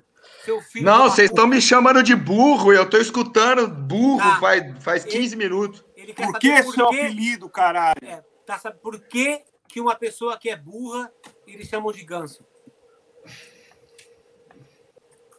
Ele não entendeu ainda, acho que ele é burro, né, ganso? Nossa, ele é muito burro. É, você é bem burro, mano. Você tá ouvindo a É, gente? então, é, é, é. Peraí, deixa eu ver onde eu tô agora. Eu tô ouvindo. Fala alguma Teve coisa. Maldita, Fala, tudo bem? filha de uma Oi, ah, tá seus idiotas. Eu que eu Dá um tava com o YouTube ligado, assistindo.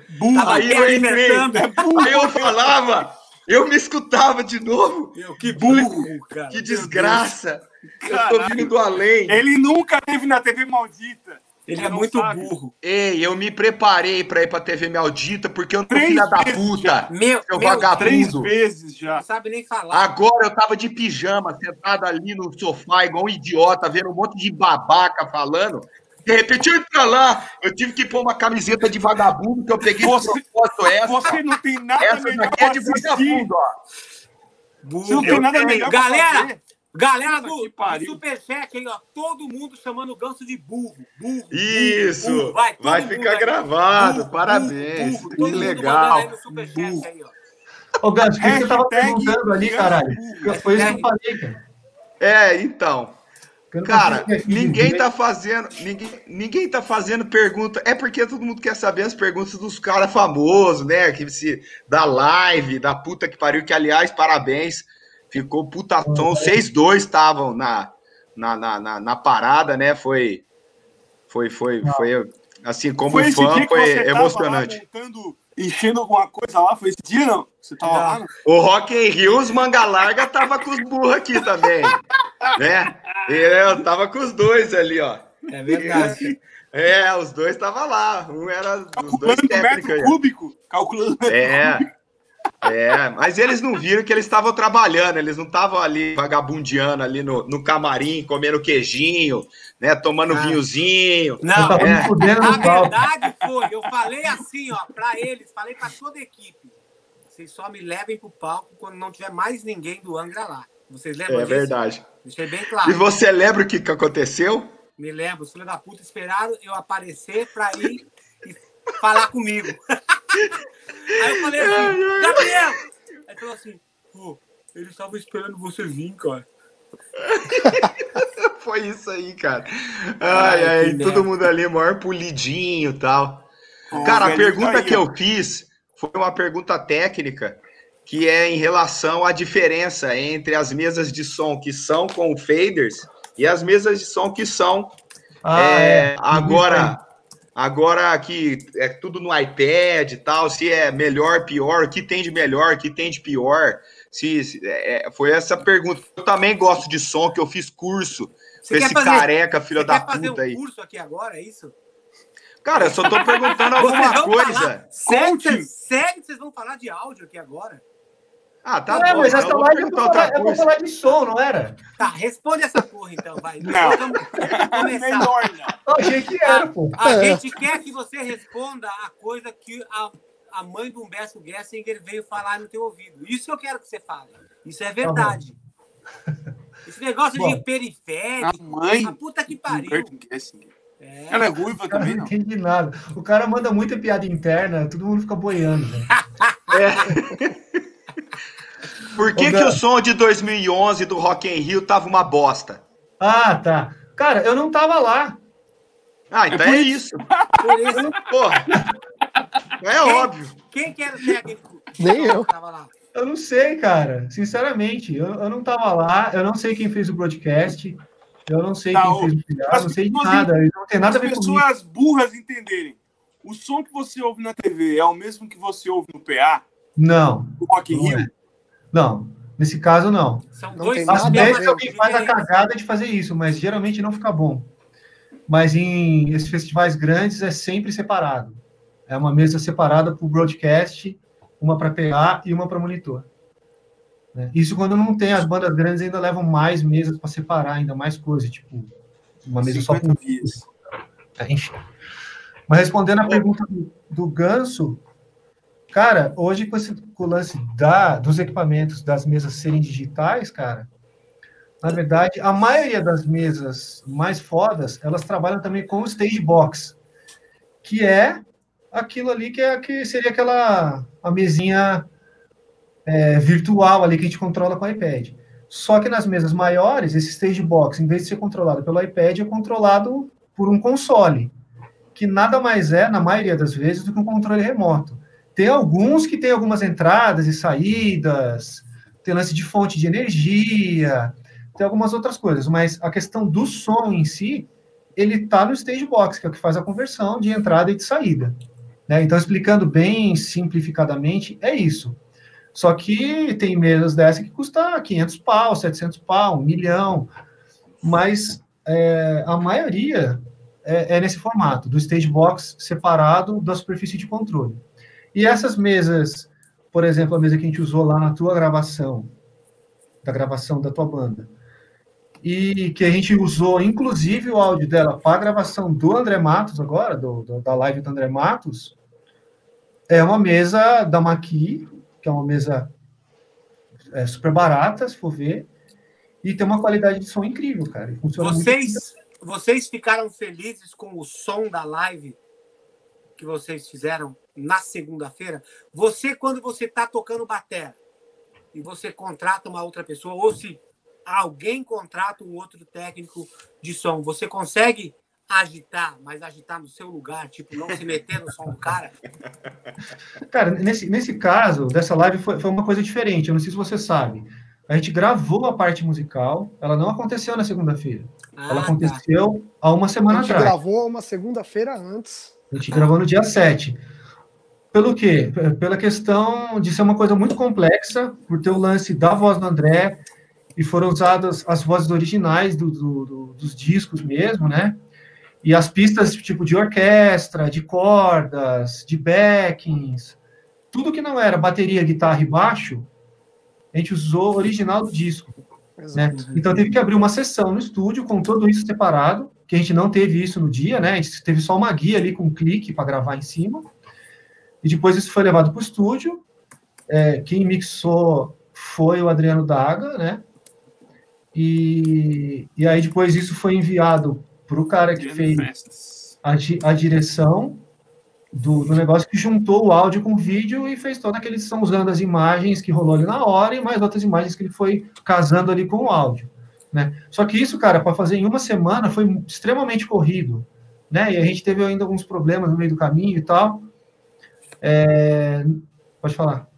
A Giovana Recinetti tá causando aqui no chat, cara. É a, mãe, é a mãe do. É a mãe do Berto Guess. Ah, agora eu entendi. Agora a casa vai É Agora eu mesmo? É de verdade isso? Agora a casa vai cair. Fala, Ganso. Vocês, essa pergunta é para os dois. Já teve al- algum artista que contratou vocês e que vocês, assim, cagaram sangue por ser é, fã pra caralho? Tipo assim, sei lá, o Kiss me contratou para fazer um show. Puta, eu vou fazer o show, tô, tô com o cu na mão. Eu, eu sei que cê- todos vocês se garantem pra caralho. Vide o que a gente ouve de vocês. Mas é, é lógico que vocês fazem parte do show, né? É, sempre que eu vou em show, sempre que eu vou em show, eu fico na frente da mesa de som. Porque eu sei que ali é onde o som vai estar mais foda. Ah, Porque o cara que mixa essa porra é ali, né? Então eu busco ali.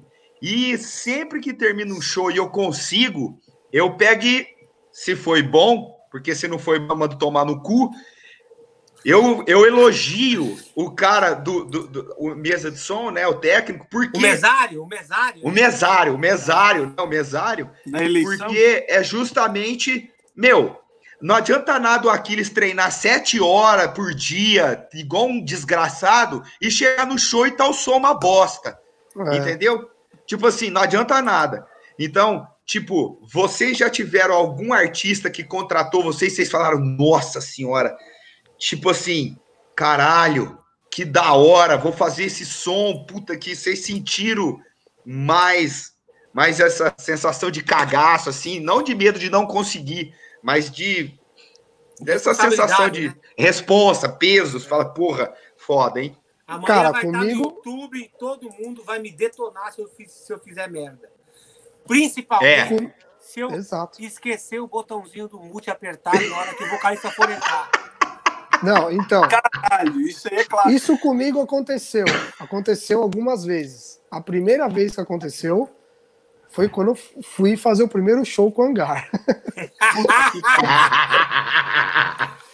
Você já sabia da fama do filho da puta? Eu falei, Aquiles Priester, cara. Não, que- deixa eu, deixa eu Olha, complementar. meu Deixa eu só cara, complementar meu, uma historinha do Dani.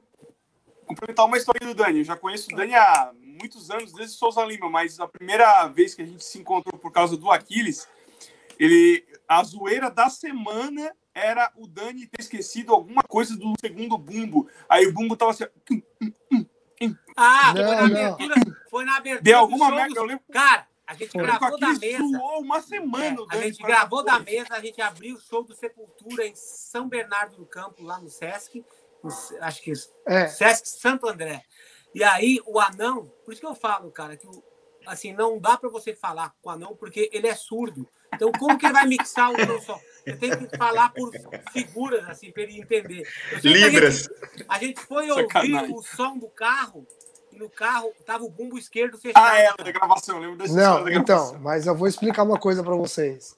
Eu vou explicar uma coisa pra vocês. Se salva. Mesmo, mesmo, mesmo até hoje não sabendo o que aconteceu, porque, cara, eu olhei tudo, eu vi tudo, eu, fiz, eu, eu- eu mexi em tudo, fiz tudo que imaginar. Tudo que podia imaginar, eu fiz, eu olhei os cabos no, no stage box, fiz tudo, tava plugado. Cara, eu não sei o que aconteceu aquele dia. Mesmo assim, mesmo assim, eu dei um jeito daquela merda daquele bumbo aparecer. Ele ficou um pouco mais baixo, mas ele apareceu. Entendeu? Você usou, E você, você usou aquela minha trilha gravada de bumbo daí, né? Mais parada. Não, não, não tinha trilha nenhuma. Tinha trilha nenhuma.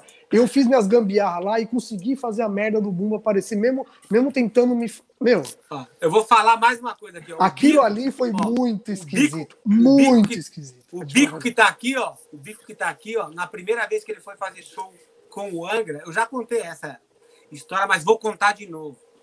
Ele foi fazer mesa, ele, ele, ele foi ser o mesário do palco. O primeiro show foi em Fortaleza. Aí o show inteiro, o filho da puta com fone de ouvido, assim, ó, ouvindo eu tocar. Ele, no mínimo, ele deve ter solado os bumbos. Deixa eu ver se o cabelo toca aí os bumbos. Claro que não, pô. Aí depois o filho da puta chegou e falou assim: pô, é Aquiles, pô, legal pra caralho. Eu vi no monitor ali, porra, bem legal aí, o bumbo aí. ó. Aí. Sabe o que eu acho? Quando, quando Mas- eu entrei na gig, Todo você mundo é mentiroso nisso aí. Que, como é que é? Eu acho que você ficou um pouco encanado por eu ser batera, não ficou? Porque até então você nem sabia que eu era técnico, eu acho, né? Aí por eu tocar com o Felipe, Já- não, você foi. saber quem Não. eu era, tipo, de- tipo, como baterista, você deve ter pensado, porra, o que, que esse maluco tá fazendo aqui? Esse cara é baterista, ele não sabe mexer nessa mesa, não. Ele não vai Ele saber- quer me boicotar. Ele só, passou, ele, ele só ficou tipo um. Aí. Lembra? a gente não pode falar. Isso não pode falar, hein? Não pode Ó, falar. Cara, tem tanta piada interna aí pra gente. Ó, ó, aqui, ó, não, ó. O raio. é, o raio. Cara, Foi nesse dia que foi o raio, naquele dia Ó, do galeto Eu lá. quero contar uma história excelente do Daniel, cara. Que ele estava. Sempre quando assim, ó, quando estava com o ônibus ou com a van, eu, a gente sempre deixava a equipe no local do show, e aí eu ia embora e falava assim, ó, não me liga, tá? Não me liga. Acontece o que acontecer, não me liga. Agora você resolve. Beleza? Beleza. As poucas. Ele, eu me lembro que ele me, que ele me ligou duas vezes. Uma vez foi no show do Noturno, que o Gabriel estava aqui na live dele e ele falou foi aquela vez lá em Governador Valadares que vocês. Olha só, é Bico. Bico, eles botaram, cara. Bico, eles colocaram o meu hack na frente do palco porque não tinha espaço. Aí eu tinha que ficar gritando: mais clique! Baixa a base! No meio do show, assim. Lembra disso, Daniel? E Mas, aí não meu, cabia. aquilo. É, não, Fala, aí- conta onde era o show. Conta primeiro Nossa, onde era o show. Cara, eu sei que o meu monitor. A favela, era Tipo dentro de uma assim, é, favela. dentro de uma Favela. favela, assim, o esquina, assim. Cara, eu sei só uma coisa, tem um maluco perguntando o negócio do Humberto Gessinger aqui, porque a gente tá falando que é Humberto Gessinger de verdade, pô. Não conta nada, não fala nada, que agora, agora tá começando a pegar fogo. cara. Melhor não. Quase Ai, 500 mano. Cara, olha só, aí, olha só, aí, né, pô, eu, tô- eu tava acostumado a utilizar, com, a tocar com o sub, sub atrás do meu rabo, né? Aí o Daniel falou bem assim, ó, cara, não vai caber o sub. Eu falei, Não tinha lugar vira. mesmo. falei, não tinha se mesmo. vira, não quero saber. Põe Não o hack em cima do sub, põe o hack em cima da monga, põe o sub em cima da monga, se fode. Eu quero a porra do sub lá O que, que é a monga aqui A monga é o A. Monga é o A bicho Monga é o que, que ele fica cultivando ali na bateria. Cultivando. Já teve vezes, quando a gente estava lá no Nordeste, lá que as pessoas chegavam aqui pro bico e falavam assim: o que, que é isso aí, hein? É o circo da monga, esse bicho? Aí esse louco, ele dava papo com as pessoas: é, a gente faz um show de circo e tal. E aí esse rapaz aqui apontava lá para mim enquanto estava abastecendo, ele vira esse bicho aí enquanto ele toca. Cara, Ele veste de Monga, aí ele sai assustando as pessoas. é, Sensacional. Eu não deixava Cara. de ser isso, seu workshop, né? Você É, tipo, não era. tipo, se vestia da Monga e ficava assustando os outros ali. assustando as pessoas, né? É tipo isso, até hoje, assim, eu acho. Cara, aí. Pô, mas deixa eu responder depois a pergunta do Ganso, pô. Esse... o quê? Aí Que olha se só. foda. A outra vez. Foda-se, você pergunta Uma, dessas- um- uma foi dessas vezes que a gente, aí o, tipo, o sub ficou atrás de mim de lado E eu, aí, onde era o meu hack, aí eles tiveram, tipo, eles tiveram que puxar uma extensão e botar na frente do palco, na frente do Thiago. Aí o, o Gabriel ficava assim, ó, desviando e, e me olhando, e aumentando, né? Um pouco, um pouco mais de clique, um pouco Foi isso mesmo. até ficar ok.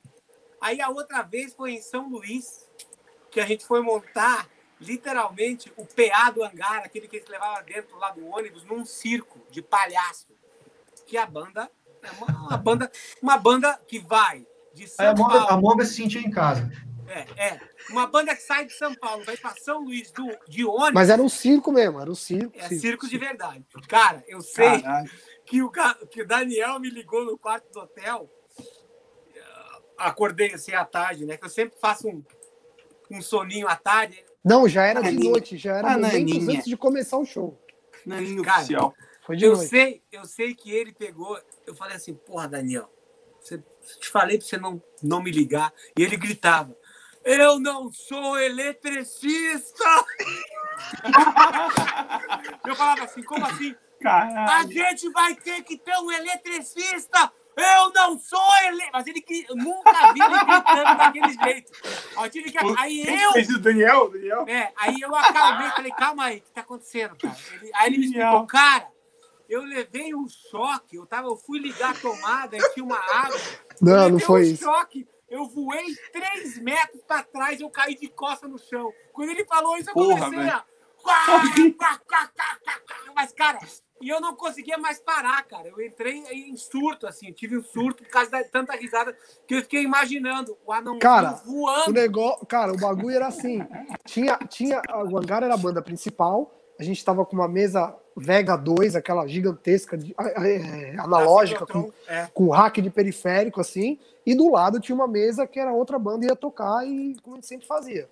Aí, cara, a, a- a banda terminou de tocar, os caras estavam no hotel ainda, ia demorar mais uma hora, pelo menos, para o hangar começar a tocar. De repente, eu passei na frente da house, assim, a mesa apagada e, o- e uns três negócio, uns três aparelhos do hacker de periférico desligado. Eu falei, meu, deu alguma merda. Na hora que eu fui olhar, ta- tava, é, a mesa do lado estava ligada e os negócios estavam apagados. Tinha caído uma chuva e, o- e e o chicote que ia pro, pro poste estava passando dentro da poça. Caralho, Mano, velho. Enfim, Metal deu um curto nacional. lá que, que queimou os fusíveis, cara. Aí eu- a sorte que a mesa tinha duas fontes. O que, que eu fiz? Eu fui lá, troquei a fonte da mesa, a mesa ligou, só que tinha dois, dois gates, que eram quadra gates, que, que eram oito canais de gates num equipamento só, com os, com os fusíveis queimados. E estava cercado com, com, com- a house estava cercada com ferro. Eu falei, beleza, catei minha lanterna, fui lá, enfiei minha mão, abri um fusível queimado, troquei, botei. Na hora que eu fui abrir o segundo, eu botei a mão na grade e fui meter a mão no- lá pra. Meu, na hora que eu Meu terra. Fio Ele terra. voou, Mano, ele voou, cara. Ele mano, voou, explodiu. anão. Minha mão explodiu. assim. Você merece. Cara, podia perder os dedos, né, velho? Caralho. Tipo, parece, parecia um Rambo pegando uma, Tá. uma, E uma, agora, uma mina. tá agora me fala, agora me fala. Isso tudo, isso tudo, a gente saiu de de São quê? Paulo, de São Paulo e até São Luís num ônibus desgraçado que mais tempo ficava sem ar do que com ar, que a televisão mais tempo ficava desligada, sem funcionar, o gerador acabava a gasolina e ficava sem ar para tocar para quantas pessoas, Daniel? 50. Olha, Tá dando pau olha, a gente tocava pra poucas, mas até que, até que a gente tocou pra algumas às vezes, viu? Foi, às vezes foi bom, mas, mas é isso, 100 Sabe, pessoas, uma- 100. Quando, quando eu me Um lembro. lugar do que era pra ter Daniel- 400 pessoas, tipo, sei lá. Sei. Cara, o show que eu me lembro foi assim, ó. Presidente Prudente. O palco era dentro de um ginásio para 7 mil pessoas, de 6 a 7 mil pessoas. Aí eu perguntei pro cara, falei assim, meu, teve alguma banda que encheu isso, isso daqui? Ele falou, pô, Charlie Brown, todas as vezes que vem, fica nego pra fora. Eu falei, cara, que animal. A gente estava lá, já no final do show, tocando The Reason of Your Conviction, a gente se matando, tocando como se não houvesse amanhã. Daqui a pouco eu vejo o anão, esse aqui de cima, aqui, ó, no meio da plateia de 15 pessoas, fazendo assim. Aí ele me olhava, fazia assim. Pra Eu falei Meu, o que, que tá acontecendo com o cara? Aí depois, cara, Olha como esse anão é bonzinho. Acabou o show, né? Começamos a desmontar as coisas. Eu falei, meu, o que, que deu em você que você foi lá hoje? Você nunca fez isso. Cara, fiquei com dó de vocês, né? Só tinha 15 pessoas. Eu fui lá a 16. 15 e meio pelo tamanho. Esse foi o dia que o, esse foi o, dia que o, que o cara foi embora, pe- pegou, pegou o balão.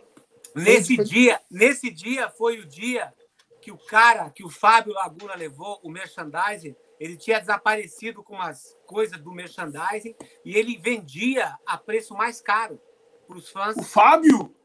Não, Não, não o Fábio. O cara Outra que o pessoa. Fábio levou. Ah, tá. Aí, Ah, quando eu come...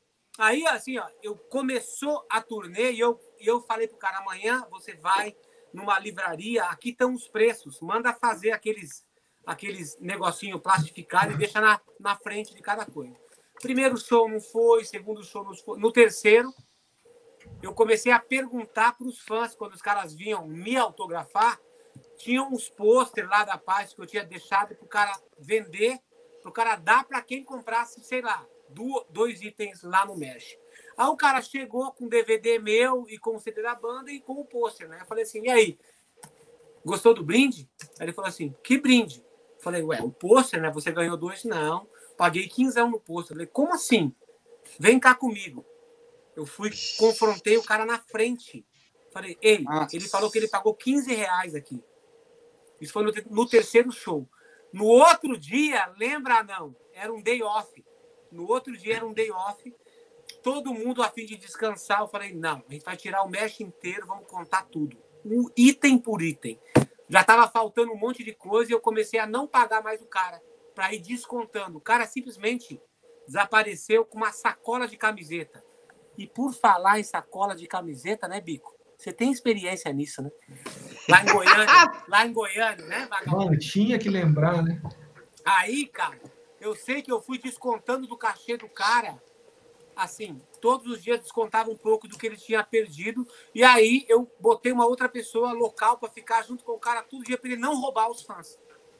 Nesse penúltimo dia, que era o dia do Caralho. acerto final e da contagem toda, o cara chegou, viu a banda lá, ficou enrolando um pouquinho, tal, não sei o quê. Aí Ele falou assim, ó, vou até o banheiro ali, já volto. Falou pro técnico, não sei se foi pro Daniel ou se foi pro meu road lá na época, pro Batata. Que o cara desapareceu, foi pra rodo- rodoviária e foi embora. Caralho. É, eu tinha ido comprar. Eu saí para comprar uma Coca-Cola, eu tava morrendo de sede, porque nem água tinha lá pra Nem gente tomar aquela porra É. lá. Na hora que eu voltei, o Batata, meu, o cara foi embora.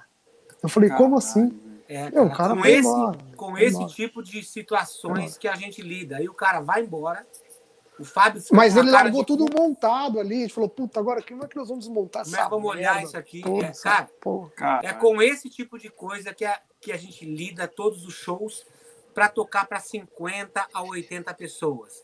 Então, quem viu Hangar já viu, Viu. porque agora não vai ver mais. Pode A não fazer um ser- abuso de estrutura. A não, ser, a não ser que eles arrumem outro batera, porque eu não toco mais na minha banda.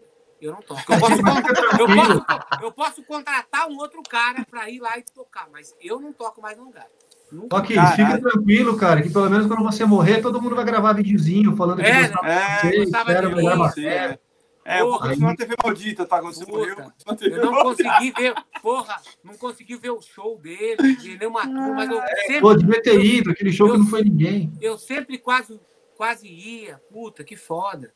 É, mas, cara, eu, eu sei que vai ser assim. E eu, Eu tá fui, lá eu fui em cima. 99% dos shows do Hangar. Eu fui. É verdade. 99%. Verdade.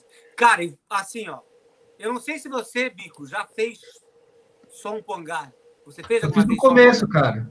Fez. Antes do Daniel entrar, eu fazia. Aí eu que coloquei o Daniel, lembra? Foi. Lembro disso? Não, mas, Eu tá, mas, mas eu não me lembrava se você tinha feito som do hangar, a banda Eu tocando. fiz. Cara, vocês dois que são técnicos assim, fala pra burrada, pros burros que estão em casa, o quão foda era a banda tocando ao vivo, cara. Era legal pra caralho mesmo, cara. Era muito brutal. A banda era muito bem ensaiada, cara.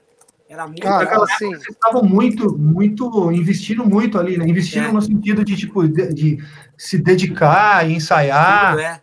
e tudo, né, meu? Equipamento, né? Os, galera, tipo, tudo- todos com equipamento legal.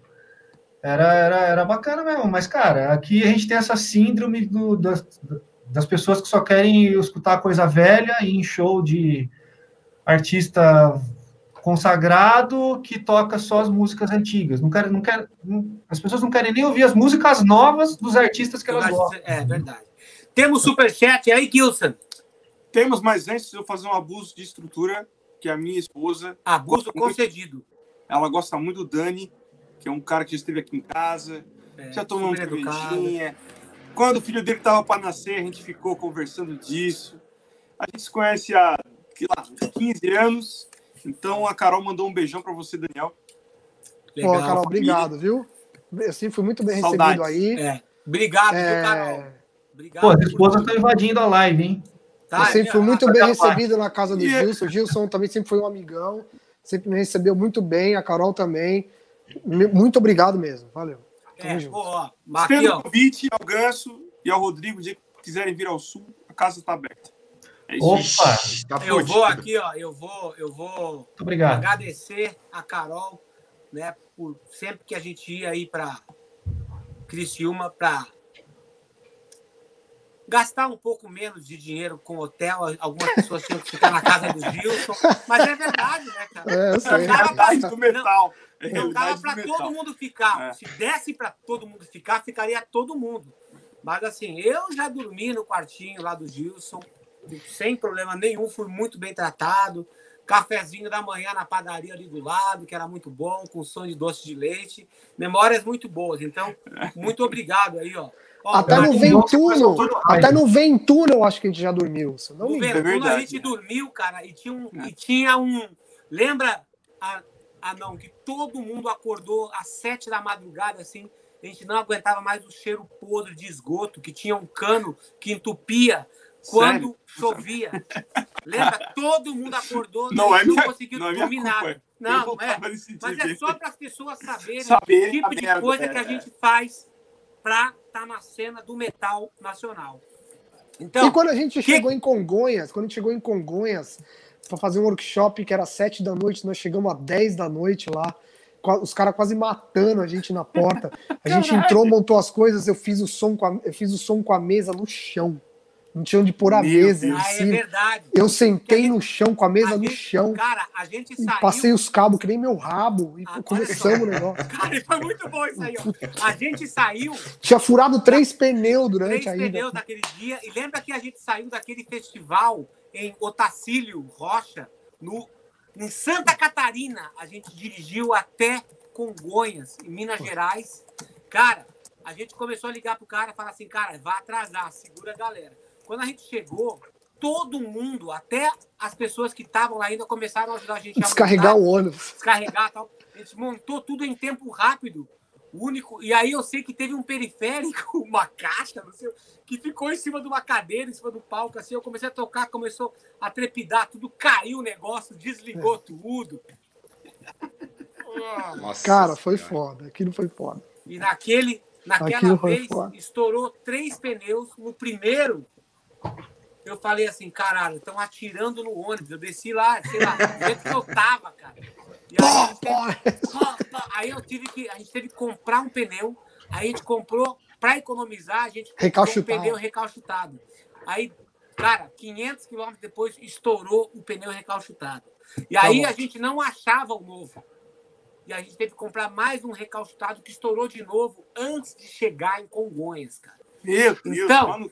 Bicho, Cara, eu sou, cu. eu sou, eu sou da época, cara, que não tinha esse negócio de ônibus, era carretinha e estourava rolamento da carretinha. puta que pariu. E aí, aí E o cara daí? que tava arrumando, jogava Conta- terra nele. Conta essa, história, conta essa história do cachorro, velho. Não, conta você. Não, conta você e conta essa história de- do dia que ele virou o cachorro. Você conta Tá bom. do jeito que poucas pessoas contam, cara. Daniel até foi embora.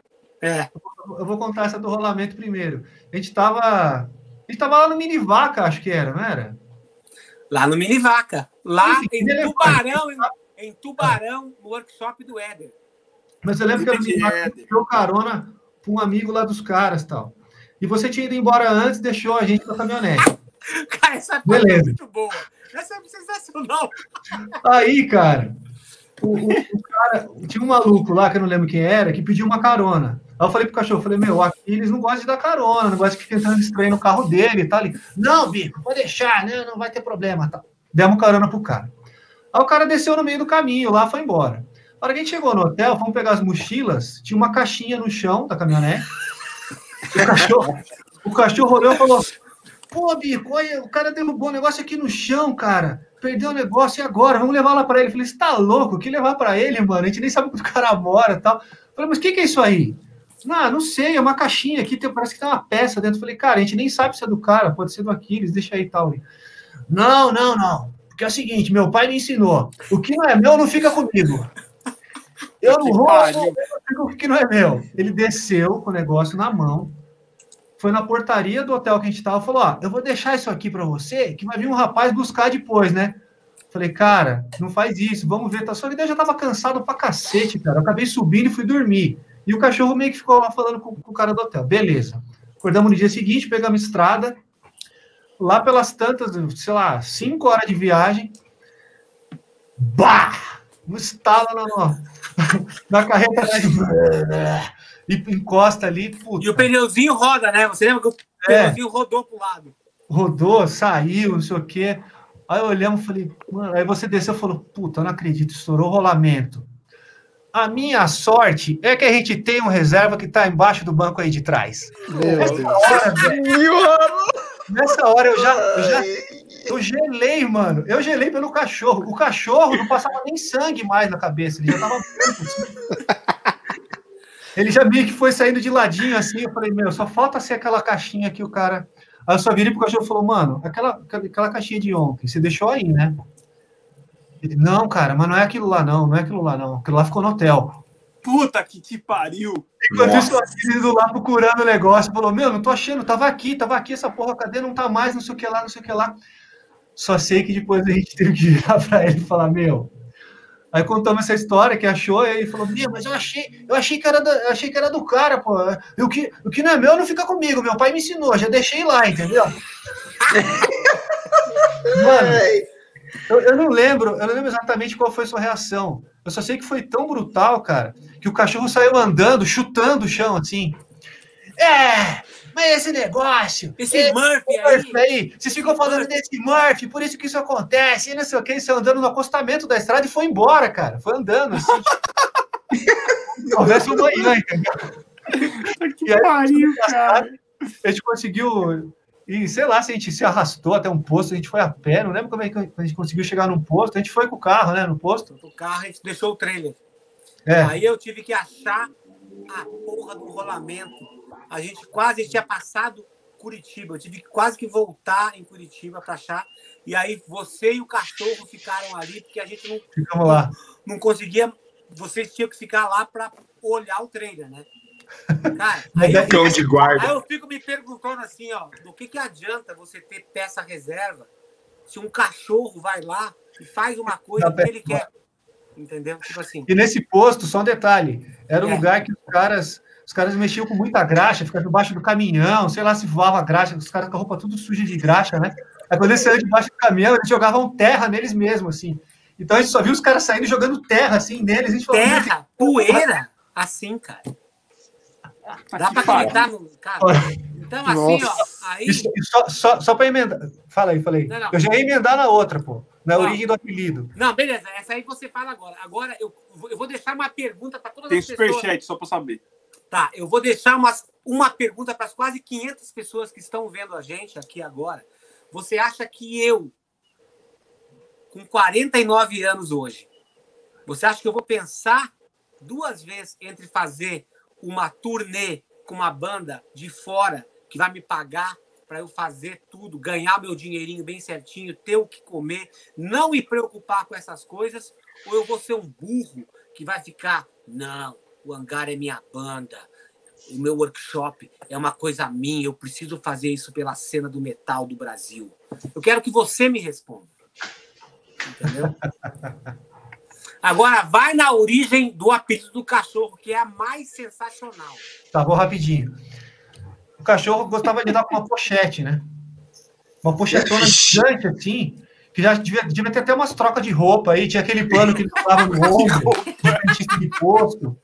Tinha tudo ali na pochete, cara. Ferramenta, a porra toda dentro da pochetona gigante. Ó, E aí? manda um abraço pro Marcel Cardoso, que ele tá aqui no chat dando risada. Aê, Marcelzão! Marcelzão, É, Marcel, você foi esperto, você abandonou o metal. Agora você só dá risadinha com as, com as É. merdas que a gente tá se fudendo, entendeu? Olha tudo que você perdeu. Enfim, e aí, cara, a gente brigava com ele, porque toda vez que ele ia montar, aquela pochete ficava batendo, batia na bateria. Aí quando ele ia montar aquele equalizador gráfico que você usava ainda, que nessa época era mesa analógica, Uhum.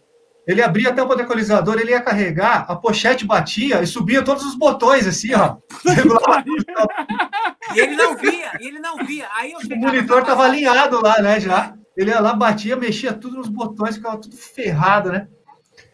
E não tirava aquela maldita daquela pochete, cara. Beleza, não, porque minhas coisas estão aqui, meus documentos, minha carteira, minha ferramenta, beleza. Tá, mas olha só, aí é o seguinte, eu chegava às vezes para passar o som, ele era tão louco que o bico tava lá na mesa, passando o som. Aí ele passava o som, tal, tudo, ele não percebia que os médios estavam tudo no talo, entendeu? Aí eu chegava para passar o som, pão, pão, pão. Falei, que porra é essa? Olhava ali, de novo, você montou essa porra com a tua pochete, cara. Olha onde é que tá o equalizador ali, ó. Porra, bico! Oh, eu não consigo ver também aqui, eu tô longe, caralho. É, Aí É o Murphy, o Murphy. é o Murphy, você fica falando desse Murphy É aí, Murphy. puta que pariu. Agora, olha a lei de Murphy agora. Continua, Bico. Beleza. Aí acabou o workshop e tal, não sei o quê. Aí tinha um pessoal lá no, no, no work que convidou a gente para jantar na casa deles, que ficava num condomínio. O pessoal da produção lá, enfim, não lembro exatamente. Eu falei, ah, beleza, meu, vamos só tomar uma ducha rapidinho e a gente vai para lá. Aí passamos no hotel tal, vai tomar uma ducha, vamos, vamos rapidão, né? Eu acho muito boa, cara. Chegou lá, pô, se você tá saindo à noite para jantar, você não sabe onde é, tá em algum lugar, o amigo que você faz é, um- é levar o documento, né, meu? Beleza. Chegou lá, descemos no lugar tal, portaria do condomínio. Primeira coisa, ó, ah, boa noite, boa noite, apartamento tal, não sei o quê. É, eu preciso do documento de cada um para registrar aqui na portaria, que você só pode entrar com o documento. Beleza, eu dei o meu, aqueles deu o dele, aí só olha o cachorro assim, ó, procurando tal. Puta que pariu. Cachorro, cadê a porra da pochete que você não tira nunca? Não, eu tirei, porque agora a gente vai vir jantar, eu tirei, você não fala que tem que ficar no negócio. Nessa hora eu meio que perdi a paciência, cara, com ele. É, foi a primeira vez que eu vi que você, você perdeu a paciência, cara. Falei, não é possível, cara. Merda, agora não traz- Você não traz nem a carteira, pô. E aí o porteiro, o porteiro do prédio só olhando, né, cara? A gente, tipo, escorraçar o cachorro a gente tava ali. A gente morrendo de fome, velho. Puta fome do caramba. Todo mundo esperando, a galera toda já tava no lugar tal. Aí o cara já tinha anotado o meu documento e o do Aquiles. Aí eu virei pro porteiro e falei, ó, mano, pedi sua compreensão aí, quebra um galho pra gente. Faz o seguinte, ó. Faz de conta que ele é um cachorro. Imagina que eu vim com o meu cachorro de estimação. E eu entrou- eu entrando com um cachorro. Então você foi Rodrigo, Aquiles, mais um cachorro. Aí o cara da portaria começou a rir pro caralho, velho. E você, O cara acreditou. Falou, beleza, meu, entra aí. Já coloquei aqui, Rodrigo, Aquiles e cachorro. Depois desse dia, eu nunca mais chamei ele pelo nome. só cachorro. Aí ele virou um cachorro, cara. Até hoje. Quem que é esse cachorro aí que eu não sei quem é? É o cheirão, cara. É cheirão. Não Não, agora, peraí. Eu não conheci também, eu não conheci Agora também. conta outra história de vocês lá na alfândega do Canadá e o cachorro veio para perto de- do outro cachorro e ele falou assim, viu aí, Bico, ó, cachorro gosta de gente que tem coração bom aí, ó. A gente foi viajar. Cara, eu, eu não lembro, acho que foi, acho que foi a primeira, a primeira viagem na gringa que ele foi. Isso. E aí ele tava todo nervoso, tal, não sei o que lá, beleza, arrumamos tudo equipamento, lá, beleza. A gente desceu no Canadá. Era um voo que descia Brasil, Canadá direto, beleza. A imigração do Canadá, cara, é foda pra caramba, assim, tipo Estados Unidos, tem revista, tem um monte de coisa, tem detector de droga, tem cachorro, tem um monte de coisa, né? É gigante, assim, para fazer a entrevistinha ali que os caras fazem na cabine, né? Os caras soltam vários cachorros, que é aqueles cachorros que farejador, né? Para ver se você não tá com, com droga na mochila ou com alguma coisa, com arma, acho que ele fareja pólvora, sei lá que porra, e droga e tal.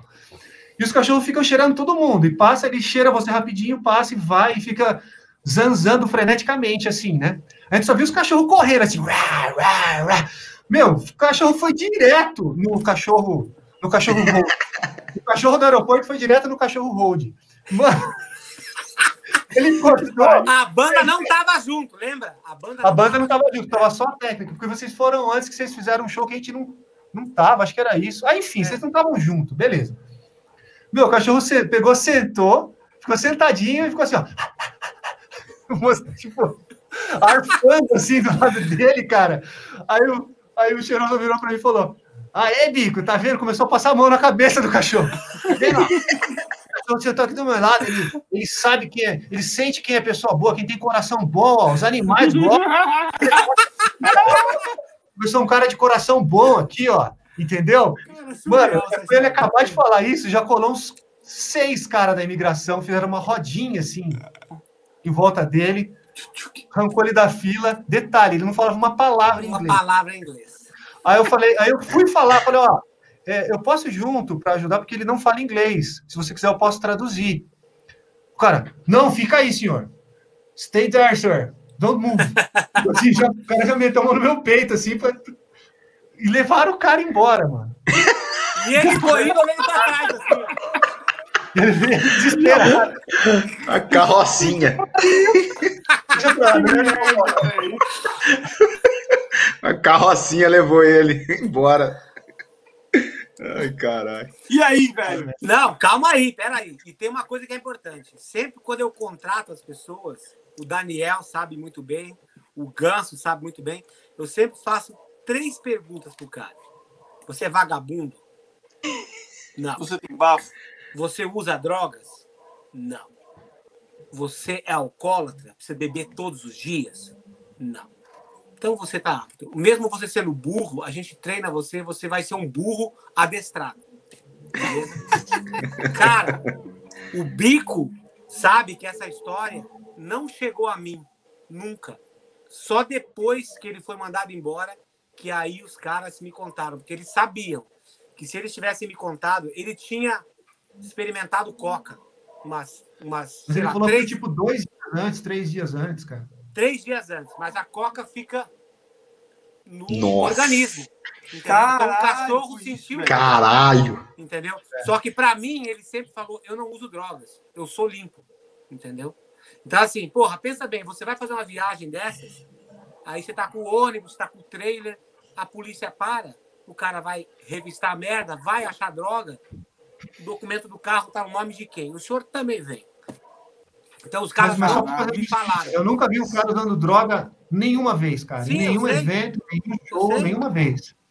Entendeu? Acho que foi uma vez, deve ter sido uma festinha lá de despedida, não sei o que que ele fez e deu vacilo, entendeu? E aí só, já que você contou essa parte que eu não ia contar, quando já tava lá junto com os guardas, né? Mas tava eu, o Bozano, o Fofão, não sei o que, todo mundo ali tentando ajudar e traduzir. Logo o Bozano, logo o Bussano ainda, né? Tipo assim, Aí- que- A gente, a gente falava para ele, meu, se você tá com alguma coisa, entrega. Os caras sabem que, que você tá com alguma coisa. Tá, o cachorro já vê, eles pegaram, eles abriram todas as nossas bagagens. Imagina a gente com aquele montanha de case, cara. Eles abriram todos os cases, arrancaram tudo de dentro dos cases, cara. Falei, cara, eles estão fazendo uma devassa aqui. Você tem que falar, bicho, se tem alguma coisa. Se eles acharem, vai ser pior. Ele, não, não, não tenho nada, eu juro, eu juro. Aí o cara chegou com tipo um, tipo uma, um paninho assim, uma gaze, sei lá, passou na testa dele assim, para pegar o suor. E ele falando, eu não tenho nada, eu não tenho nada. E o cara pegou o paninho, colocou numa máquina que detecta se tem alguma coisa, né? A máquina começou. Nossa. Uma sirene com giroflex, assim, cara. Caralho, não, não tenho nada, não tenho nada. Ele é é. Drogado, Tipo, foi o drogado. suor do cara. Suor do cara que tava. suor do cara, velho. Nossa, aí, nossa. aí depois disso ele falou, meu, meu, eu usei, mas faz tipo três dias atrás, mas aqui eu não tenho nada comigo. E realmente ele não tinha nada. Porque senão a gente tava preso lá até hoje, eu acho, cara. Eu sei que os caras da. Nem, eu acho que o Fábio estava junto também. A gente foi fazer um acústico antes, a banda. E o Fábio estava junto com vocês. Ele só me contou isso depois. Ele que veio me contar depois que o cachorro tinha ido embora. Eles falaram assim, ó, que vocês combinaram entre vocês, graxa, que vocês não iam deixar a banda nunca saber daquela história, para o cara não se sentir, tipo, uma vítima de uma situação daquelas, né, cara? Mas assim, tipo, É, Que treta. deixa pra lá. não dá para falar. Mas, mas eu gostava dele, mano. Ele era gente fina pra caralho. Não, ele um era. burrão, mas era gente fina pra caramba. Eu sei, mas aí você vê, né? Tipo assim, o cara, É. te, o cara quando te fala uma coisa e ele faz outra, a conta vai chegar. A lei de Murphy. Que Murphy, o que? Esse Olha, Murphy vocês fica ficam falando desse Murphy, vocês ficam traindo aí o Murphy pra cima de mim. Fica, não, lembra, que ele falava? Tô morder mordendo a minha ideia. Tá mordendo a minha ideia aí, ó. Mordendo a minha ideia. Na minha época era o contrário. Contrário. Ah, é o contrário, Viu? né? você foi enganado pelo contrário. Pô, vamos de Por que que você chamava ele- o Daniel de PP? Eu vi- várias vezes eu escutei vocês chamando ele de PP. No primeiro É alguma show que a história? gente- no primeiro show que a gente fez da turnê da, lá do Troik, foi. Onde foi? Niterói, né? Ah, não. Não, foi na Serra. É, Na Serra do Rio. Não. é, É, lá pra sei. cima. Também não. É, Teresópolis. Teresópolis. Teresópolis. Eu sei que a gente estava montando lá, a gente foi um dia antes, num dia fechava o Torture Scred e no outro fechava a gente. Quando a gente foi lá no Torture Scred, a gente já viu já as 15 pessoas ali na frente, já começando a coçar a cabeça. Hum, é amanhã, tal, não sei o quê. No outro dia tinha 10 pessoas. E aí a gente com aquele todo palco, né? Pano de fundo, biombo, caralho, não sei o quê. A primeira passagem de som. Ó, você imagina, Bico, pro Fábio Laguna falar isso, a zona que não tava a passagem de som. Para, caralho! Para, porra! Para! Vamos organizar isso. O Fábio Laguna falando isso. Tava extremo, então. O extremo extremo. total. Cara, Não, o sem- Bussano queria bater no organizador da festa. da lá. festa. Cara, foi uma Nossa. confusão, uma confusão do caralho. Eu só sei que a gente pressionando o PP para passar o som para não sei o quê, aí ele já ficou meio apavorado, né? A próxima parte da turnê, a gente foi pro Nordeste, começando o show em Aracaju, depois a gente também atrasou, o- esse outro show era na parte da tarde, né? Domingo à tarde, e a gente foi fazer numa outra cidade, mas não era Aracaju. Não, ah, era Aracaju, a gente foi fazer em Maceió. É, a primeira tour, a primeira parte da o primeiro show da tour foi em Maceió e na volta a gente ia fazer Aracaju. Não sei, tipo, fez Recife, depois ia fazer Aracaju. Cara, eu sei que essas turnês aí do aí do Troy que a gente só se metia em roubado, tipo em Recife, lá no lá no hangar, não sei o quê, naquele bazar, não sei o quê, tinha peça de, de teatro até às seis. A gente Aí- fez uns quatro shows naquele lugar É, lá. aí tinha que esperar a galera da peça de, de teatro sair para a banda sair da van e ajudar junto com os fãs a carregar as coisas, os fãs ajudando a gente a montar as coisas para sair de lá até as 11. Então só só só merda assim, tipo, o tempo inteiro. Aí E você ainda esqueceu o multicabo em São Paulo, principal de tudo. Você lembra disso? foi foi aí, Meu, Foi aí. Foi aí. foi aí. Não Foi nesse foi, primeiro, primeira leva de shows. Nossa. Então, Cara, nessa, aquilo- né, nessa época, a gente levava o PA, né? Não, levava tudo menos o PA. Tem certeza? Tem, levava mesa, periférico, multicabo, microfone, tudo, mas o PA era sempre local. Então, aí, aí, cara, eu sei, mas, cara, teve vezes que eu me lembro da gente montando os casezinhos azul da Ciclotron lá. Mas aí a gente já foi na turnê do Infallible com ônibus. Aí já foi outra ônibus? história. É. Ah, tá. Bom, pode ser. Cara, eu sei que a gente foi Que lá, os caras botaram uma iluminação em cima das caixas, lembra? Em cima das caixas. iluminação. começou a queimar. Era com ônibus isso aí. É. Você já era com ônibus. Cara, eu sei que em Aracaju a gente teve que passar o som às pressas, porque tinha que abrir, tinha que abrir. A gente começou a gritar com o Daniel, tá, não sei o quê. Aí a gente conseguiu abrir uma porta, a gente voou pro camarim só para trocar de roupa. Daqui a pouco o Daniel entra no camarim falando assim, ó, meu, eu tô com fome, eu tô tremendo, é muita pressão psicológica, cara. Muita pressão psicológica, eu não vou dar conta. Aí ele virou PP, pressão psicológica. Cara, eu nunca Daniel. tinha tempo de fazer nada. Nada. Vai tomar no cu, me velho. fala. Eu Daniel, chegava lá, eu só tinha que plugar os cabos e, e, meu, eu nunca, tinha tempo de nada, de fazer nada. Daniel, nunca tinha tempo, eu só coisa. plugava os cabos e seja o que Deus quiser. Daniel e Rodrigo, me fala. Um cara que passa na geek da monga, ele não tá pronto para qualquer outra situação de perrengue, bicho? Cara, o cara fica calejado, hein? Fica, fica Fica calejado. Calejado pra caralho. Ó, o cara eu- aprende ou ele morre. É. É, eu Cara, acho, e eu acho e a, não e é a fase só- que eu. Desculpa. Ah, pode falar, desculpa, pode falar. A fase que eu peguei, o, o- o Circo da Monga, cara, que foi. que, que coincidiu com a minha época no Angra, né? No caso, que foi 2000 e. Final de 2004, eu acho, ou começo de 2005, nunca lembro direito. Que eu, logo que eu entrei no Angra, um tempinho depois eu já comecei a trabalhar com você, né? Nos teus lances É. e tal. Essa época acho que foi a época de maior aprendizado que eu tive, cara. Assim, na parte tanto de, de áudio, né, de som e tal, quanto na parte de estrada mesmo, cara. Que- foi a gig, a primeira gig que eu peguei que viajou muito mesmo, assim, que a gente ia para todo canto, ia para gringa, ia fazer os bagulho no Nordeste, ia fazer workshop que quebrava o rolamento. Que, tipo assim, era todos os tipos de situações, entendeu? Tinha um dia que era um puta bagulho mega, e tinha um dia que era, que era uma roubada que eu tinha que me virar e fazer o negócio acontecer, entendeu? É. Então, para mim, realmente, cara, isso aí me preparou, eu me sinto, tipo, pre- preparou pra vida, assim, tudo que veio depois parece que foi mais fácil, sabe? Fácil. Mas você lembra, né, Bico? Tipo assim, a gente, né, Daniel também lembra disso, assim, que a gente, como equipe, a gente tinha uma puta de uma preocupação em sempre, tipo, fazer um evento foda, atender todo mundo depois do show, acontecesse o que acontecesse, a gente atendia todo mundo depois do show, mesmo que fosse só 50 pessoas. E principalmente que a gente sempre falava assim, cara, independente da situação que esteja, é isso que temos hoje. Vamos brigar entre a gente, mas vamos fazer o show acontecer. Isso vai É, ter que acontecer. Era foda. Daniel, você tá mutado. Se você quiser falar, ó, você vai ter que desmutar você mesmo. Não, eu sei. Eu vou. Porque ele tava assim, ó, tipo assim, ó, É. no fone, assim. Não, não é, não é. É que minha bateria tá acabando. Eu vou pegar o notebook e vou Ô, conectar de novo, beleza? Dois mil Melhor superchats. é os caras imitando que o E- Anderson, cara. Um já minutinho. detalhe, Vamos no que- superchat tem aí. que falar essa porra e o pessoal enchendo o saco e vamos lá. Vamos no superchat. Metade já sumiu, tá? Esse é o único que eu tenho. Tá. Pedro Henrique, 10 reais. Rodrigo Daniel, como vocês começaram a trabalhar com som? Vocês chegaram a fazer algum curso específico ou aprenderam o básico na estrada e depois foram se atualizando? Boa pergunta. Pena que o Já que o Daniel, Daniel foi para primeiro, então. Ó, tem o.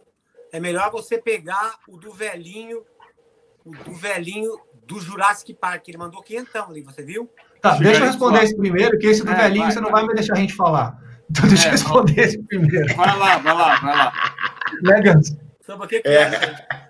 Responde você aí, Rodrigo. Bom, o- mim, cara, próximos tentar resumir uma história longa, é, eu comecei como músico, né, que eu sou até hoje, que acho que a maioria das pessoas sabem.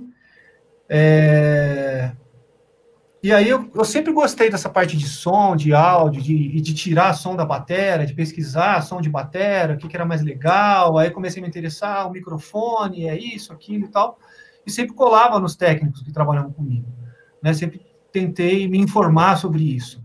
E na época a informação não era igual hoje, né, cara? Eu tô falando coisa de, puta, 25 anos atrás, entendeu? Não tinha esse negócio, nem existia internet, porra, entendeu? Não tinha esse negócio de você abrir o Google e tem tudo lá. E. Enfim. é, Aí teve, teve uma época que eu, que eu tocava muito em bar, e, e tinha alguns bares que precisavam de equipamento. Comprei um equipamento, um sisteminha pequeno, levava. Desse sisteminha pequeno, eu comecei a alugar para as outras bandas.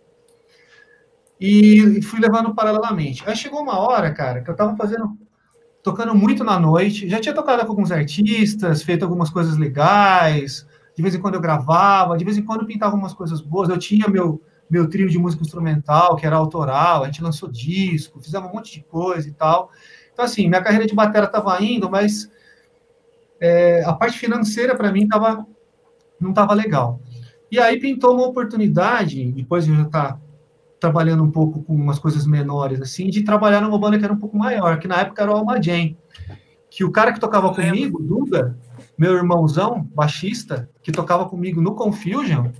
Será que alguém do chat já ouviu falar no Confusion? Tem vídeo no YouTube, depois você procura. É, ele tocava no Alma Jam, e é uma- e é uma banda que teve uma, um investimento de grana, e eles começaram a fazer uns shows grandes, abrindo para muita banda grande aqui no Brasil e tal, tinha gravadora, tinha empresário, enfim. E ele me chamou para fazer essa gig, que foi a primeira gig mais profissa assim de som que eu fiz, né? Só que eu fui na cara e na coragem. Nessa época eu era cru pra caralho, para falar bem a verdade, entendeu? Eu fui, fui na coragem mesmo e fui aprendendo, né? A, a trabalhar com um sistema grande, com shows grandes e virada de palco, e estar junto com outras bandas, né? É, Aí depois disso, foi indo, foi indo. Até que eu. é, E assim, na época não tinha tanto curso, cara, tanta informação, assim, como eu disse, não é que nem hoje que você abre o computador, você tem tudo lá, né? Então eu nunca fiz um curso formal, assim, eu, eu sempre pesquisei por mim mesmo no material que eu tinha e conversando com outras pessoas e principalmente indo nos lugares e observando as pessoas trabalhar, né? Ou se eu estava tocando, eu sempre levava uma ideia e e tentava observar, ver se aprendia alguma coisa, né? Então foi meio na, na, na doideira, assim, cara, né? Até que, de, ah, empresa de som também, eu trabalhei com umas empresas de som, que foi uma boa escola, que daí eu aprendi mesmo a montar sistema, a alinhar, a atender um artista, a mixar coisa de tudo quanto é jeito, fazer PA, fazer monitor, enfim, eu entrei na, na, na, na graxa mesmo ali, trampando pra caramba, e tinha evento, puta, direto, uma época que umas empresas que trabalhavam Isso, muito. filho da puta, pra ele não me ligar. Teu irmão, filho de uma puta. Teu irmão, filho de uma puta, me ligando. Aquele colono. É meu irmão. Ô, desculpa, desculpa que meu, meu celular acabou e não, o fone não entra no mesmo lugar do, do carregador. Bom, enfim, para finalizar, para não ficar muito longa a história. É, depois desse rolê todo, fiz algumas outras bandas e locadoras, enfim. Sensacional. É, comecei a comprar. É, nessa época eu comecei a Silveira Áudio, a comprar bem pequenininho, aumentar o equipamento que eu tinha, enfim, pegar uns eventos meus. E aí, nessa época, eu estava com o Felipe Andreoli, que já estava com o Angra. Né? A gente tinha um, eu, ele e o André Nascimento, Souza É, a gente- Lima, Souza Lima. é, Souza Lima. A gente tinha um trio de, de, de- de instrumental, metal quebradeira, né? A gente ensaiava lá em casa, chegamos a fazer algumas apresentações e tal. E, essa, e eu já tinha tocado com o Felipe também em outras gigs, com o Silas Fernandes, a gente tocou junto. E a gente ficou bem amigo nessa época, eu e Felipe, a gente se, se aproximou e tal, tocando, né? E aí pintou uma oportunidade no Angra, que o cara do monitor ia sair, e foi aí que o Felipe me indicou para começar a trabalhar com o Angra, que daí que eu deslanchei mesmo no áudio, assim, como eu já disse, foi a, a minha maior escola, assim, de... E era uma época que os caras faziam muitos shows, cara. E tinha muito show fora, muito show no Brasil, viajava com uma estrutura que hoje é inviável pensar, a gente viajava com caminhão, cara, com equipamento, ônibus, levava um sistema de monitor inteiro. Hoje Eu você fala isso muita abertura. Fiz muita você fala abertura. pra alguém hoje, as pessoas não acreditam. Ah, uma banda de metal que viaja com caminhão e tem tudo de palco, e é cenário, e é praticável, entendeu? E é tudo, cara. Então, para mim foi, foi uma época boa, assim. E depois disso, puta, aí fiz coisa pra caralho. Não vou ficar falando aqui, senão não vai acabar nunca. Daniel, Agora já. É, Resumidamente, Daniel, sua história. História da minha vida. Cara, eu, eu comecei. Eu nunca. Primeiro que eu nunca trabalhei com nada com, que não fosse música. Na vida inteira. É, eu comecei Vagabundo. vagabundo, sou um vagabundo. Eu comecei, comecei como baterista, tocando na noite, na noite de São Paulo aí, toquei com. Batéria, sério, eu não sabia Tocava dessa. É, também. caralho. Tocava no Morrison, tocava no Café Piu Piu, tocava nesses bares todos. é, inclusive com o pessoal do Souza Lima e tal. Mas, o- mas o que me tocou com áudio foi que de vez em quando eu ia para estúdio e via aqueles microfones, aquelas coisas, eu falava, meu, eu preciso saber, preciso entender esse negócio de microfone, de, de botãozinho, de mesa de som, preciso saber isso aí. Mas eu, eu procurei um curso. Aí eu fui, de, como eu já frequentava o Conservatório Souza Lima há alguns anos, eu conheci o curso lá, o CD Áudio, o curso dinâmico de áudio do Meni Monteiro, produtor Meni Monteiro, que é um cara que foi formado pelo Institute of Audio Research de Nova York. Ele trabalhou no Record Plant em vários estúdios de de Nova York. Que também é batera. Que também é bateria de jazz, tocou com o Jaco O Pastor. futuro do Aquiles ia ser mesa de som, então. Tocou com o Jaco Pastor. Melhor, né? É a bom da amizade. Melhor não misturar as coisas. Desenvolve, Dani. Vai rápido, Dani. Conta rápido. Rápido. Aí, aí comecei a fazer o curso, terminei, virei estagiário lá, comecei a, a ser, fui efetivado, comecei a dar aula e gravar. E aí comecei a enveredar pelo lado do ao vivo, comecei a gostar mais do que do estúdio. Aí comecei a trabalhar com, com outras bandas como o Dr. Sim, trabalhei com o. Fiz, fiz acho que duas ou três turnês com o Dr. Sim. É, primeiro comecei a trabalhar com uma banda chamada Mind Flow, do Rafael Pensado. A gente foi até para Europa, fizemos uma turnê lá, que lá eu também mixei a banda Dágio, do Stefan Forte, que é uma, que é uma banda francesa bem legal. É, aí, aí comecei com o Dr. Sim, aí comecei a trabalhar com outras bandas, conheci o Aquiles através do, do, do, do Silveira aí, que, que a gente se encontrava em bandas de abertura, né? Sempre, sempre se encontrava o Jabi pro Angra, fazendo PA para outras bandas abrindo pro Angra muitas vezes. Eu te conheci, você tava com com Mind Flow. Mind Flow. Aí a gente começou a trocar ideia e a gente começou a. é, você me chamava para fazer algumas coisas da Silveira Áudio naquela época. A gente começou uma amizade e aí começamos a. Começamos, fui para outros lados também. É, trabalhei com Big eu digo a tua vida, cara. Cara, eu- não, mas eu trabalhei com Big Band de Jazz também, trabalhei com Nelson Faria, é, fiz, fiz, fiz trabalho lá com o Manny Monteiro junto com o Arthur Maia, com Big Band de Jazz, com um monte de coisa. É, também, não, não só no metal, né, mas muitas outras coisas, que foi uma escola, inclusive, que eu tenho a, a agradecer ao Manny Monteiro, ao Souza Lima, por- pela oportunidade também de estar lá, e, e ao Aquiles também por, por me receber depois que o Bico precisou de uma substituição. Que, puta, depois que eu comecei a trabalhar com você, também minha, meu, meu- minha visão de trabalho mudou completamente também, assim, de, de, de nível de, de excelência, de qualidade. E aí foi. Aí também não sei nem mais quantas, já mais de, sei lá, 60 bandas e artistas durante todos. É, eu quero Isso. falar uma coisa que tanto o Rodrigo quanto o Fernandes aqui sabem muito bem que eu não que eu não aceito mandar sub, né? Porque a minha gig ela é tão específica e o cara que ele tem que ser responsável pelo equipamento também, então a gente não consegue aceitar sub. Mas aí quando era um caso assim, puta, eu vou ter que botar outra pessoa porque eu tenho que fazer umas outras coisas e tal, fora do metal que vai me dar muito mais dinheiro, é o tipo de coisa que você faz mesmo, você, você tem que ir. né? Não pode estar aqui sendo burro que nem eu, ser escravo do metal para sempre. Pode falar disso. Quero falar que tem superchat pra caralho, já tem duas horas de live. E vamos aí. E sua voz tá falhando aqui, não sei porquê. Tá Fala. mesmo. Minha bateria já foi pro saco. Nossa, A tua voz tá muito ruim, cara. Não, é você, Aquiles, eu acho. Ou o Gilson. Fala aí. Não, é o Aquiles, é o Aquiles. Agora entrou uma interferência maldita.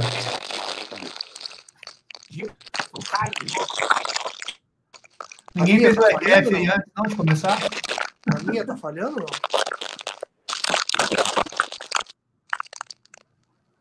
É encosto. Vocês me ouvem bem, não, Daniel? Vocês me ouvem bem? Eu te ouço, Daniel. Então, ou é o Aquiles ou o Gilson. Isso aí é o Murphy, vocês ficam falando aí do Murphy, aí acontece isso, entendeu? Vocês ficam atraindo.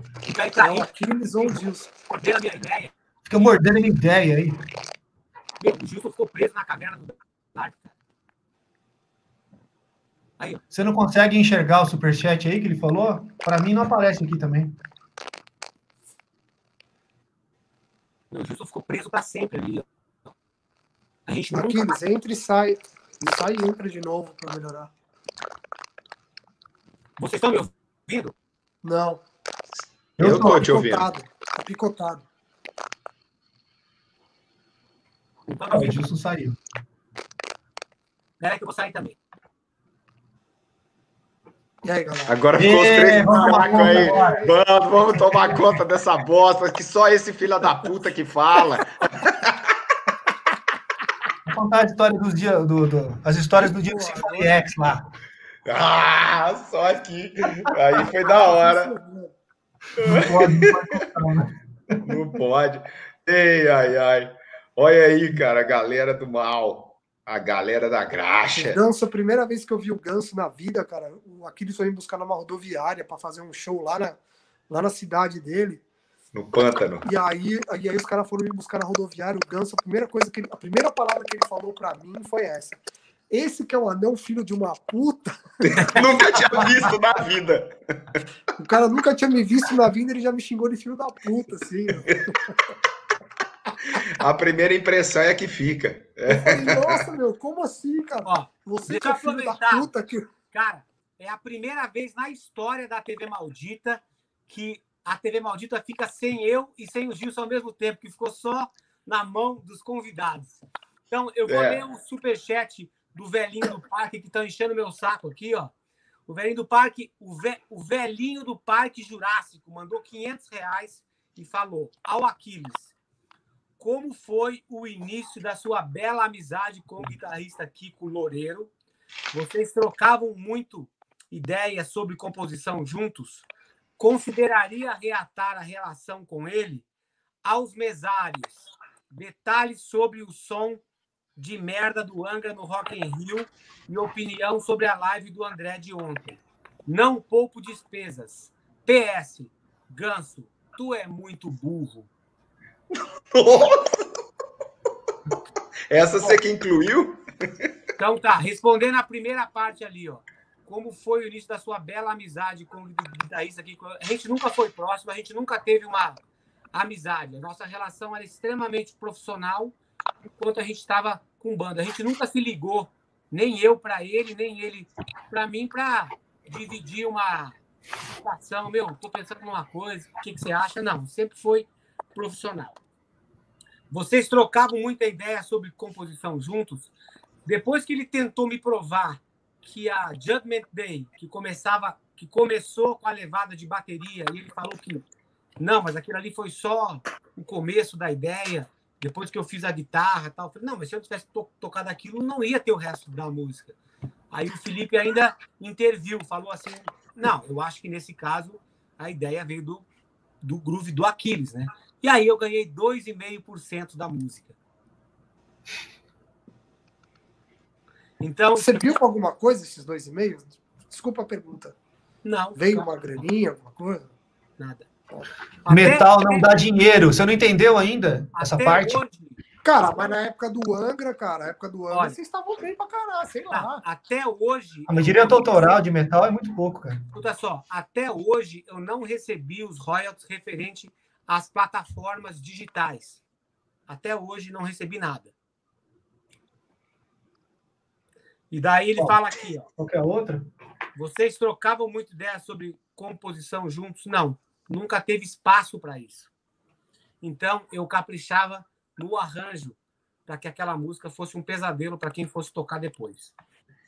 Consideraria reatar a relação com ele? Não tenho o menor interesse. Aos mesários, detalhes sobre o som de merda do Anga no Rock in Rio, opiniões sobre a live do André de ontem. Não hein? Ganso, A gente já falou sobre esse negócio do Rock in Rio, que nenhum de nós dois estávamos lá. Cara, a gente assim- não- eu, eu nunca trabalhei com Angra, eu não, não sei nem te falar. Pra, pra, pra, pra segurar a onda dos brothers que estavam lá também, que eu nem sei quem fez broadcast nem nada. Com certeza os caras tiveram problema técnico, mas isso é evidente. Que deu alguma merda que eu não sei qual é. Entendeu?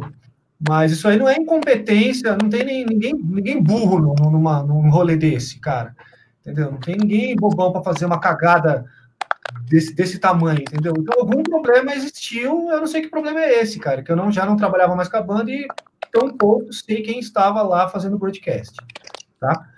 E sobre a live do André Matos, cara, para mim foi do caralho, foi uma das coisas mais legais que eu já fiz, assim. É, é, foi meio que um fechamento de um ciclo, assim, para mim, sabe? Que depois que o André faleceu, ficou muito estranho, assim, a perda do amigo, a perda do, da gig, é, minha carreira deu uma, uma, uma puta mudada, né? Porque você perde o amigo, você perde o trampo, é, os planos que você tinha já não existem mais, né? Então é uma, uma puta de uma, de uma guinada que dá na, na carreira, né, cara? E tudo isso foi muito de sopetão, né? Tipo, ele morreu de repente, é, a gente não pôde ir no velório, não teve uma pedida, não teve um encontro. A, a, a, os caras da banda, a gente não tinha se encontrado até então, todos nós juntos. Até tinha encontrado, acho que todos eles, em condições separadas, assim, né? A gente já tinha, já tinha conversado com todos, obviamente, e a gente já tinha se encontrado, só que nunca a gente fez uma reunião de todos, assim. Daí, quando pintou essa ideia de, de da gente se reunir para tocar só coisas da carreira solo, porque até então só, já tinha rolado um monte de coisa. O Viper fez tributo, o Angra fez, o Xamã, toda, toda essa parte da obra dele continua sendo tocada até hoje, né? Porque as bandas estão nativas, as bandas ainda existem, né? E existem muito bem ainda. Agora, a carreira solo, cara, é a gente. A gente não tem como continuar a carreira solo sem o cara, entendeu? Então, tinha ficado aquela coisa, puta, agora, né? Então, essa ideia de, de a gente se reunir para fazer realmente uma homenagem, né? E dentro das condições foi da melhor forma possível que a gente tentou fazer. O, lógico que tem uma limitação é, financeira, uma limitação de condições, mas dentro do que podia ser feito, eu acho que foi entregue uma coisa bonita, uma coisa respeitosa, né? Então, e o retorno que eu tive disso nesses últimos dois dias foi muito grande, cara. Muita gente falando que gostou, que achou legal, que to, se, todo mundo, sem exceção, falou que chorou, né, cara? Quem assistiu acho que se emocionou. Realmente conhecia a carreira do André, tinha algum contato com ele. Realmente não tem como não, não se emocionar, né, cara? Porque é uma coisa muito forte ali. Para gravar no dia, para mim, foi foda pra caramba. Entendeu? Teve uma hora ali que eu, que eu velho. A hora que eu acabei de gravar em Endeavor, cara, eu nem ia falar isso, mas enfim, não sei nem se o Daniel viu. Mas a hora que eu acabei de gravar Endeavor, que, é que foi a última música ali do, da parte do show mesmo que a gente fez, que é a música que para mim é a mais emocionante, e tem um lance que vai saindo um de cada vez do palco, e no fim fica só eu no palco com o telão, André. Me dá até arrepio de falar, mano, tomando no cu. Aí, tipo, aquilo. E é uma música que, que, que para acabar de fuder, eu fico fazendo um monte de, de, virada na bateria, porque é um loop ali que fica girando, e eu fico fazendo umas coisas na bateria, então é muito cansativo para tocar. Ali eu fui no meu extremo, cara, fui no meu limite mesmo, emocional e físico. A hora que eu levantei da bateria, que eu saí do palco, que eu desci, cara, mano, deu uma falta de ar, eu tive que dar uns 5 minutos sentado no chão ali para eu vi, eu vi, eu vi. Você viu, né? Eu sentei atrás, eu queria acabar, sentei atrás da bateria, chorei pra caralho, entendeu? Chorei mesmo, que você fica segurando, segurando, segurando, né, mano? Então, assim, é, é, pesado pra gente, cara, mas ao mesmo tempo foi uma coisa boa, entendeu? Uma coisa de entrega ali que acho que precisava ter mesmo, cara. Né? Precisava ter. E acho que o resultado tá aí para quem quiser ver. Foi, foi no mínimo honesto, entendeu? Foi, é, o mínimo que o André merecia era isso, né? Meu, Legal, muito legal. Quero agradecer vocês três. O Gilson foi definitivamente para a caverna do Dark. Eu quero, quero agradecer vocês três, assim, você, mesmo o Ganso sendo meio técnico de, de som, ele é um cara que me ajudou na minha carreira para caralho já, sempre agita esquema de workshop, aula, show, não pouco esforço, né? E, tipo, ele sempre tá junto quando a gente vai tocar para ajudar, para ser burro, seja o que for, ele quer estar tá junto. Ele mesmo fala assim: porra, eu vou lá junto, eu quero ser burro, eu não consigo parar de é, é. fazer. Teve um show, deixa eu te contar, desculpa cortar, já cortando. Teve um show, cara, em Bauru, acho que foi do hangar da Stronger Than Never, né? Porque Bauru é, é mais bola na rede, mas é mais ou menos perto aqui do, do pântano. Fui, cheguei e tal, dei aula em Ribeirão Preto, que eu sou professor de física nas horas vagas, apesar de eu ser burro.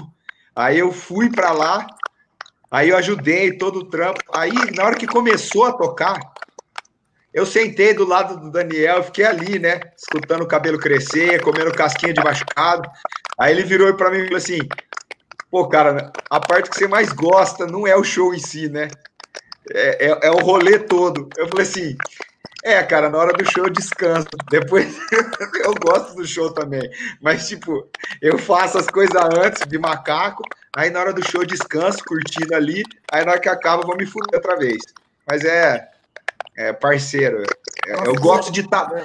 E eu sempre falo isso pro Aquiles. Eu sempre falo isso pro Aquiles. O negócio é que eu gosto de estar perto da galera, do Aquiles, do Daniel. Da... Eu gosto de estar perto. Eu sou idiota, entendeu? Eu gosto de estar perto ali porque eu sou fã de todo mundo. Eu sou E a fã gente gosta de abusar de você. Eu gosto, que é, ó, e eu tô vendendo meu rabo por um milhão. Quem quiser pode tentar a vara. É, eu gosto de estar perto da, da galera. Eu sou fã de todo mundo, porque todos vocês são foda pra caralho no que vocês fazem. Então, tá perto de vocês é estar perto de, de entidades, tá ligado? Ou da bateria, ou da bateria também, de áudio, ou só de áudio, e assim vai. Então, Obrigado. sempre que, sempre que eu puder, sempre que tiver perto de mim eu puder ajudar, eu tô Valeu, aí. É, tamo junto. Pô, quero agradecer demais o Daniel, o Rodrigo, são pessoas que viajaram muito comigo, são pessoas que eu posso falar que são meus parceiros de estrada, ajudaram eu, me ajudaram a construir o Aquiles Priester que mora nos Estados Unidos hoje. Devo muito a vocês, todas aquelas aquelas coisas que a gente passou junto lá na estrada são coisas que são eternas. Eternamente a gente vai estar conectado, não importa a banda que eu tocar, entendeu? Eu vou sempre lembrar de tudo que vocês fizeram por mim e eu vou ter uma gratidão eterna, cara, porque vocês são guerreiros mesmo, são pessoas verdadeiras que fazem a coisa primeiro por ser profissional, porque quando eu, sempre me lembro que vocês nunca deixaram de cumprir horário ou então fizeram corpo mole em situação nenhuma. Primeiro era sempre importante o trabalho ser bem feito, depois todo o resto. Então são pessoas assim que eu sempre quis perto de mim e isso eu estendo também ao Ganso, que é um grande amigo e que no interior de São Paulo ali sempre me ajudou com um monte de coisa. Então, porra, eu posso falar assim, ó, que vocês três aqui, mais o Gilson, mais o Adair, fazem uma parte, fazem parte seleta dos meus amigos que eu acho que eu não consigo encher duas mãos, cara. Mas vocês são pessoas que eu valeu, sei assim. Que Se honra. eu precisar, eu posso ligar para vocês e vocês vão me atender sempre. Eu tenho certeza disso, porque além da gente ter trabalhado junto, a gente passou coisas incríveis juntos e isso mostrou né, o, o quão importante a gente é um para o outro. Então, Verdade, cara. muito agradecido por Da hora. É, a gente se divertiu, a gente se xingou, a gente brincou, mas o que fica mesmo é esse legado dessa amizade eterna que a gente vai ter. cara. Em qualquer É, eu- situação a Verdade. gente vai estar junto. Não, com certeza. E, e eu também falo isso, agradeço muito a você também por, por todas as oportunidades, é, por acreditar no meu trabalho. É, e a gente está junto há, sei lá, quase 12, 12 anos, né? Praticamente, É. fazendo um monte de coisa aí. E com certeza trabalhar com você fez muito do que eu sou hoje como profissional. Obrigado. meu. E agradecer ao Bico também, ao, ao Rodrigo Silveira, pelas oportunidades e pela parceria na estrada, porque a gente tem, a gente é parceiro de profissão, mas a gente com certeza não é concorrente um do outro, a gente trabalha junto. E, e ao Ganso por tudo também, por tudo que a gente já fez por aí. Obrigado. É, cara, aqui eu, eu- o dia que eu morrer, vocês podem fazer vídeo. cara. Vocês podem. a primeira Eu coisa é vou fazer- uma bateria na tua casa com a Paty. Depois eu faço um vídeo. pegar bateria, podem fazer o que vocês quiserem. Eu já tenho uma aqui em casa. É. Não, cara, aqui da mesma forma, pra mim é praticamente família, cara, porque bicho, tanto você quanto o Daniel, o Ganso agora mais recentemente, né? Que se conhece há menos tempo, mas também, puta, um cara que eu gosto pra caralho. O Aquiles e o Daniel, bicho, puta, a gente é. Quantas parcerias a gente já teve, né, cara? O Aquiles é o que você falou, meu.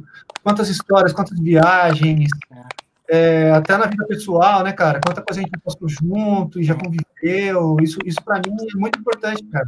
Eu toda vez que eu vou fazer um trabalho, é, pesa muito, principalmente se é um trabalho que eu vou ficar bastante tempo, né? Que eu vou ficar fixo num lugar, numa banda, seja tocando, seja mixando.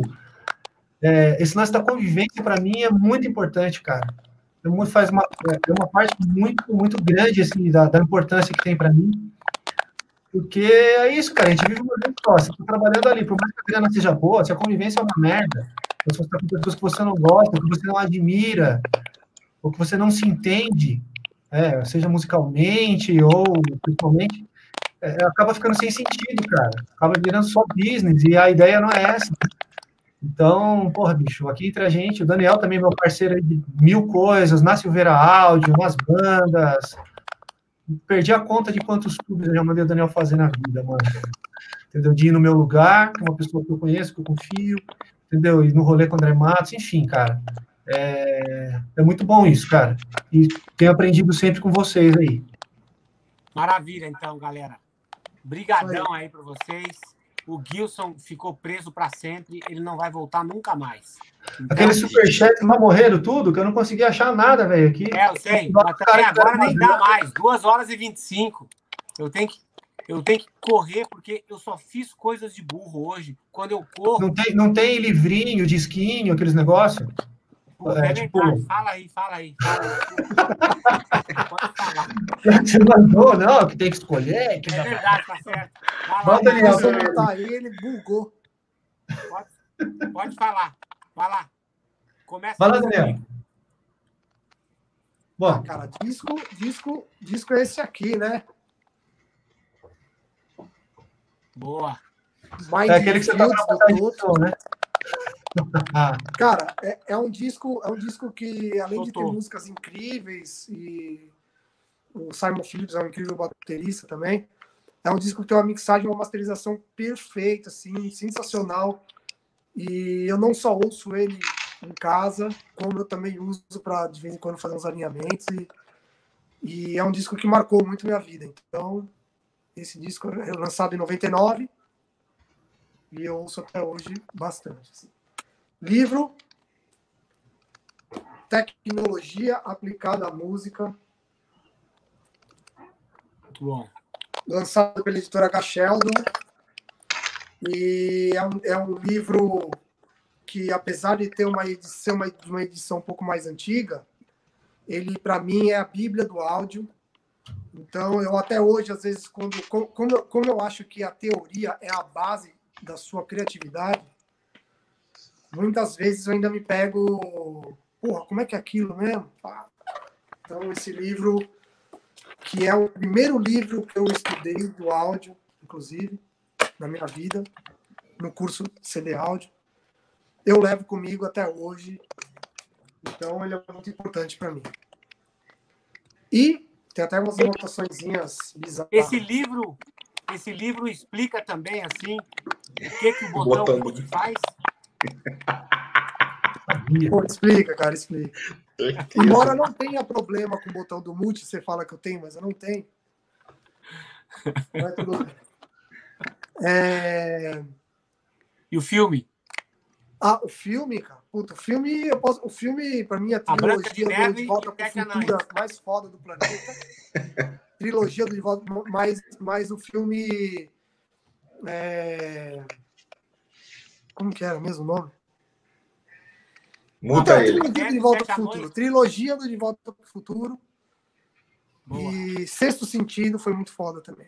Sexto Sentido. Vai lá. Vai lá, Bico. Bom, eu vou falar diferente da última vez para poder falar de outras coisas, né? Então, Disco, uma banda que para mim teve um impacto quase tão grande quanto o Dream Theater na época que eu comecei a ouvir, mais recente assim, foi o Reiken, cara. É, é uma banda que eu me identifico muito musicalmente, pelo gosto assim mesmo, muito foda, lance de composição, lance das músicas. O Batera é um doente mental, cara, o Ray Hearn, né? É, eu tive a oportunidade de trabalhar com eles aqui no, único show que eles fizeram no Brasil. Eu dei a sorte de fazer uma parte do, da alocação de equipamento para eles. Infelizmente não mixei, porque eles vieram com um técnico, né? Mas eu pude conviver ali um dia com eles e foi incrível, assim, cara. E as ideias de bateria do cara são muito foda. Então eu sugiro para to, toda pessoa que gosta de bateria e de som, porque o som do disco dos caras, para mim, é o que tem de mais top atualmente. Eu escutei o último, cara. Tô tentando ainda, tá descendo goela ainda, tá descendo a goela ainda. Cara, então escuta mais. Você é meio burro, vezes demora. É o Virus, né? Virus. É, mas a dobradinha é o Vector, que foi lançado há dois anos atrás, e o Virus, que foi lançado agora, são discos que são interligados, assim, um é vermelho e outro é, é- é amarelo, mas é um é meio continuação do outro. Cara, vai fundo, e o Vector eu acho mais foda que o Virus ainda, então vale muito a pena, mesmo que você não toque porra nenhuma, é, a mixagem desse disco, pra mim, Não, é assim, é o foda, né? Você escuta de mais foda, assim, que mistura lance atual, um lance, uma mixagem moderna, mas ao mesmo tempo é musical, e é incrível. assim. É, O livro, cara, da outra vez eu não falei, então eu vou falar um livro de batera, que é uma dica assim que, na época, quando eu estava começando, me ajudou muito, que é o Double Bass Drumming do Joe Franco. Já viu aqui? Que é muito bom, muito bom. É um livro que ele pega desde o comecinho, as coisas mais simples, assim. Só que eu acho que ele é muito didático e ele ajuda muito a desenvolver essa parte de, levada de dois bumbos e tal. Esse foi o meu começo, assim, foi o primeiro livro que eu peguei de estudar bumbo duplo, foi esse aí. E depois consegui deslanchar para coisas mais complexas. Assim. Eu acho muito interessante que quem não estudou, mesmo que já toque, estudar.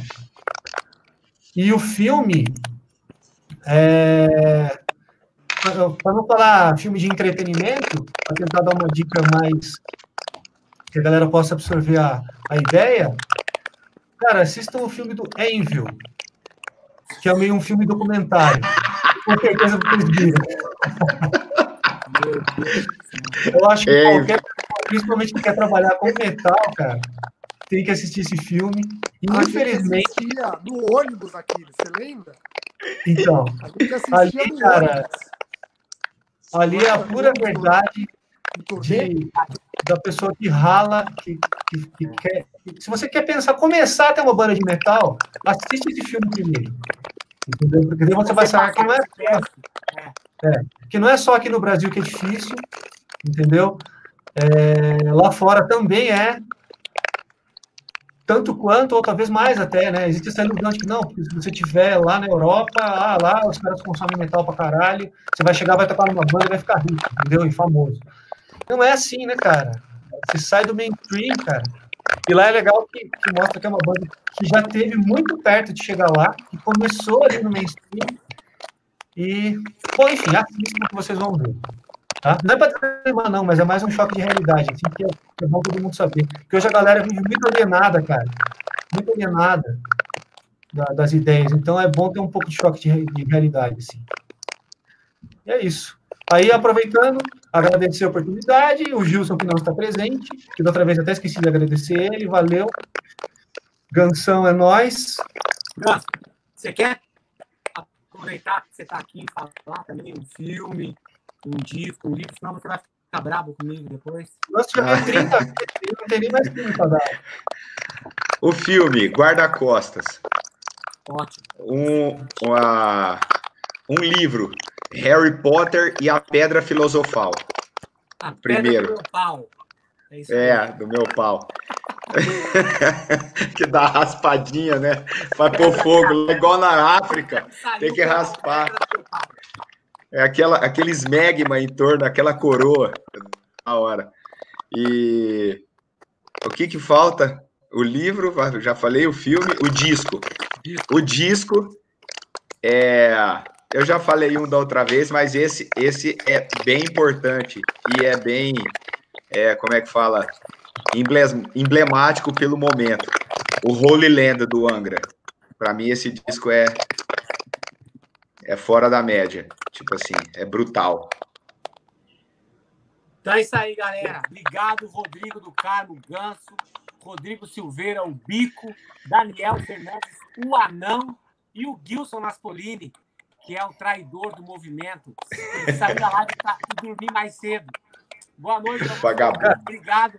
Me diverti Obrigado. pra caralho. Muito Não obrigado. perguntaram aqui no chat por que, eu- por que, que você me chama de bico de novo, mas daí deixa pra próxima vez, então. Próxima Deve ser me live. chama uma, me chama uma terceira vez, então. Uma terceira. Eu também Falou, quero, vir de novo. Falou, Eu vou imitar o tio Anderson e eu vou imitar o Nino, cara. Aí vai ser foda. Valeu. Boa noite, galera. Um abraço. Valeu, valeu, pessoal. Falou, Obrigado. irmãozada. Valeu, galera. Vou dormir que amanhã eu tenho que dar aula. Falou.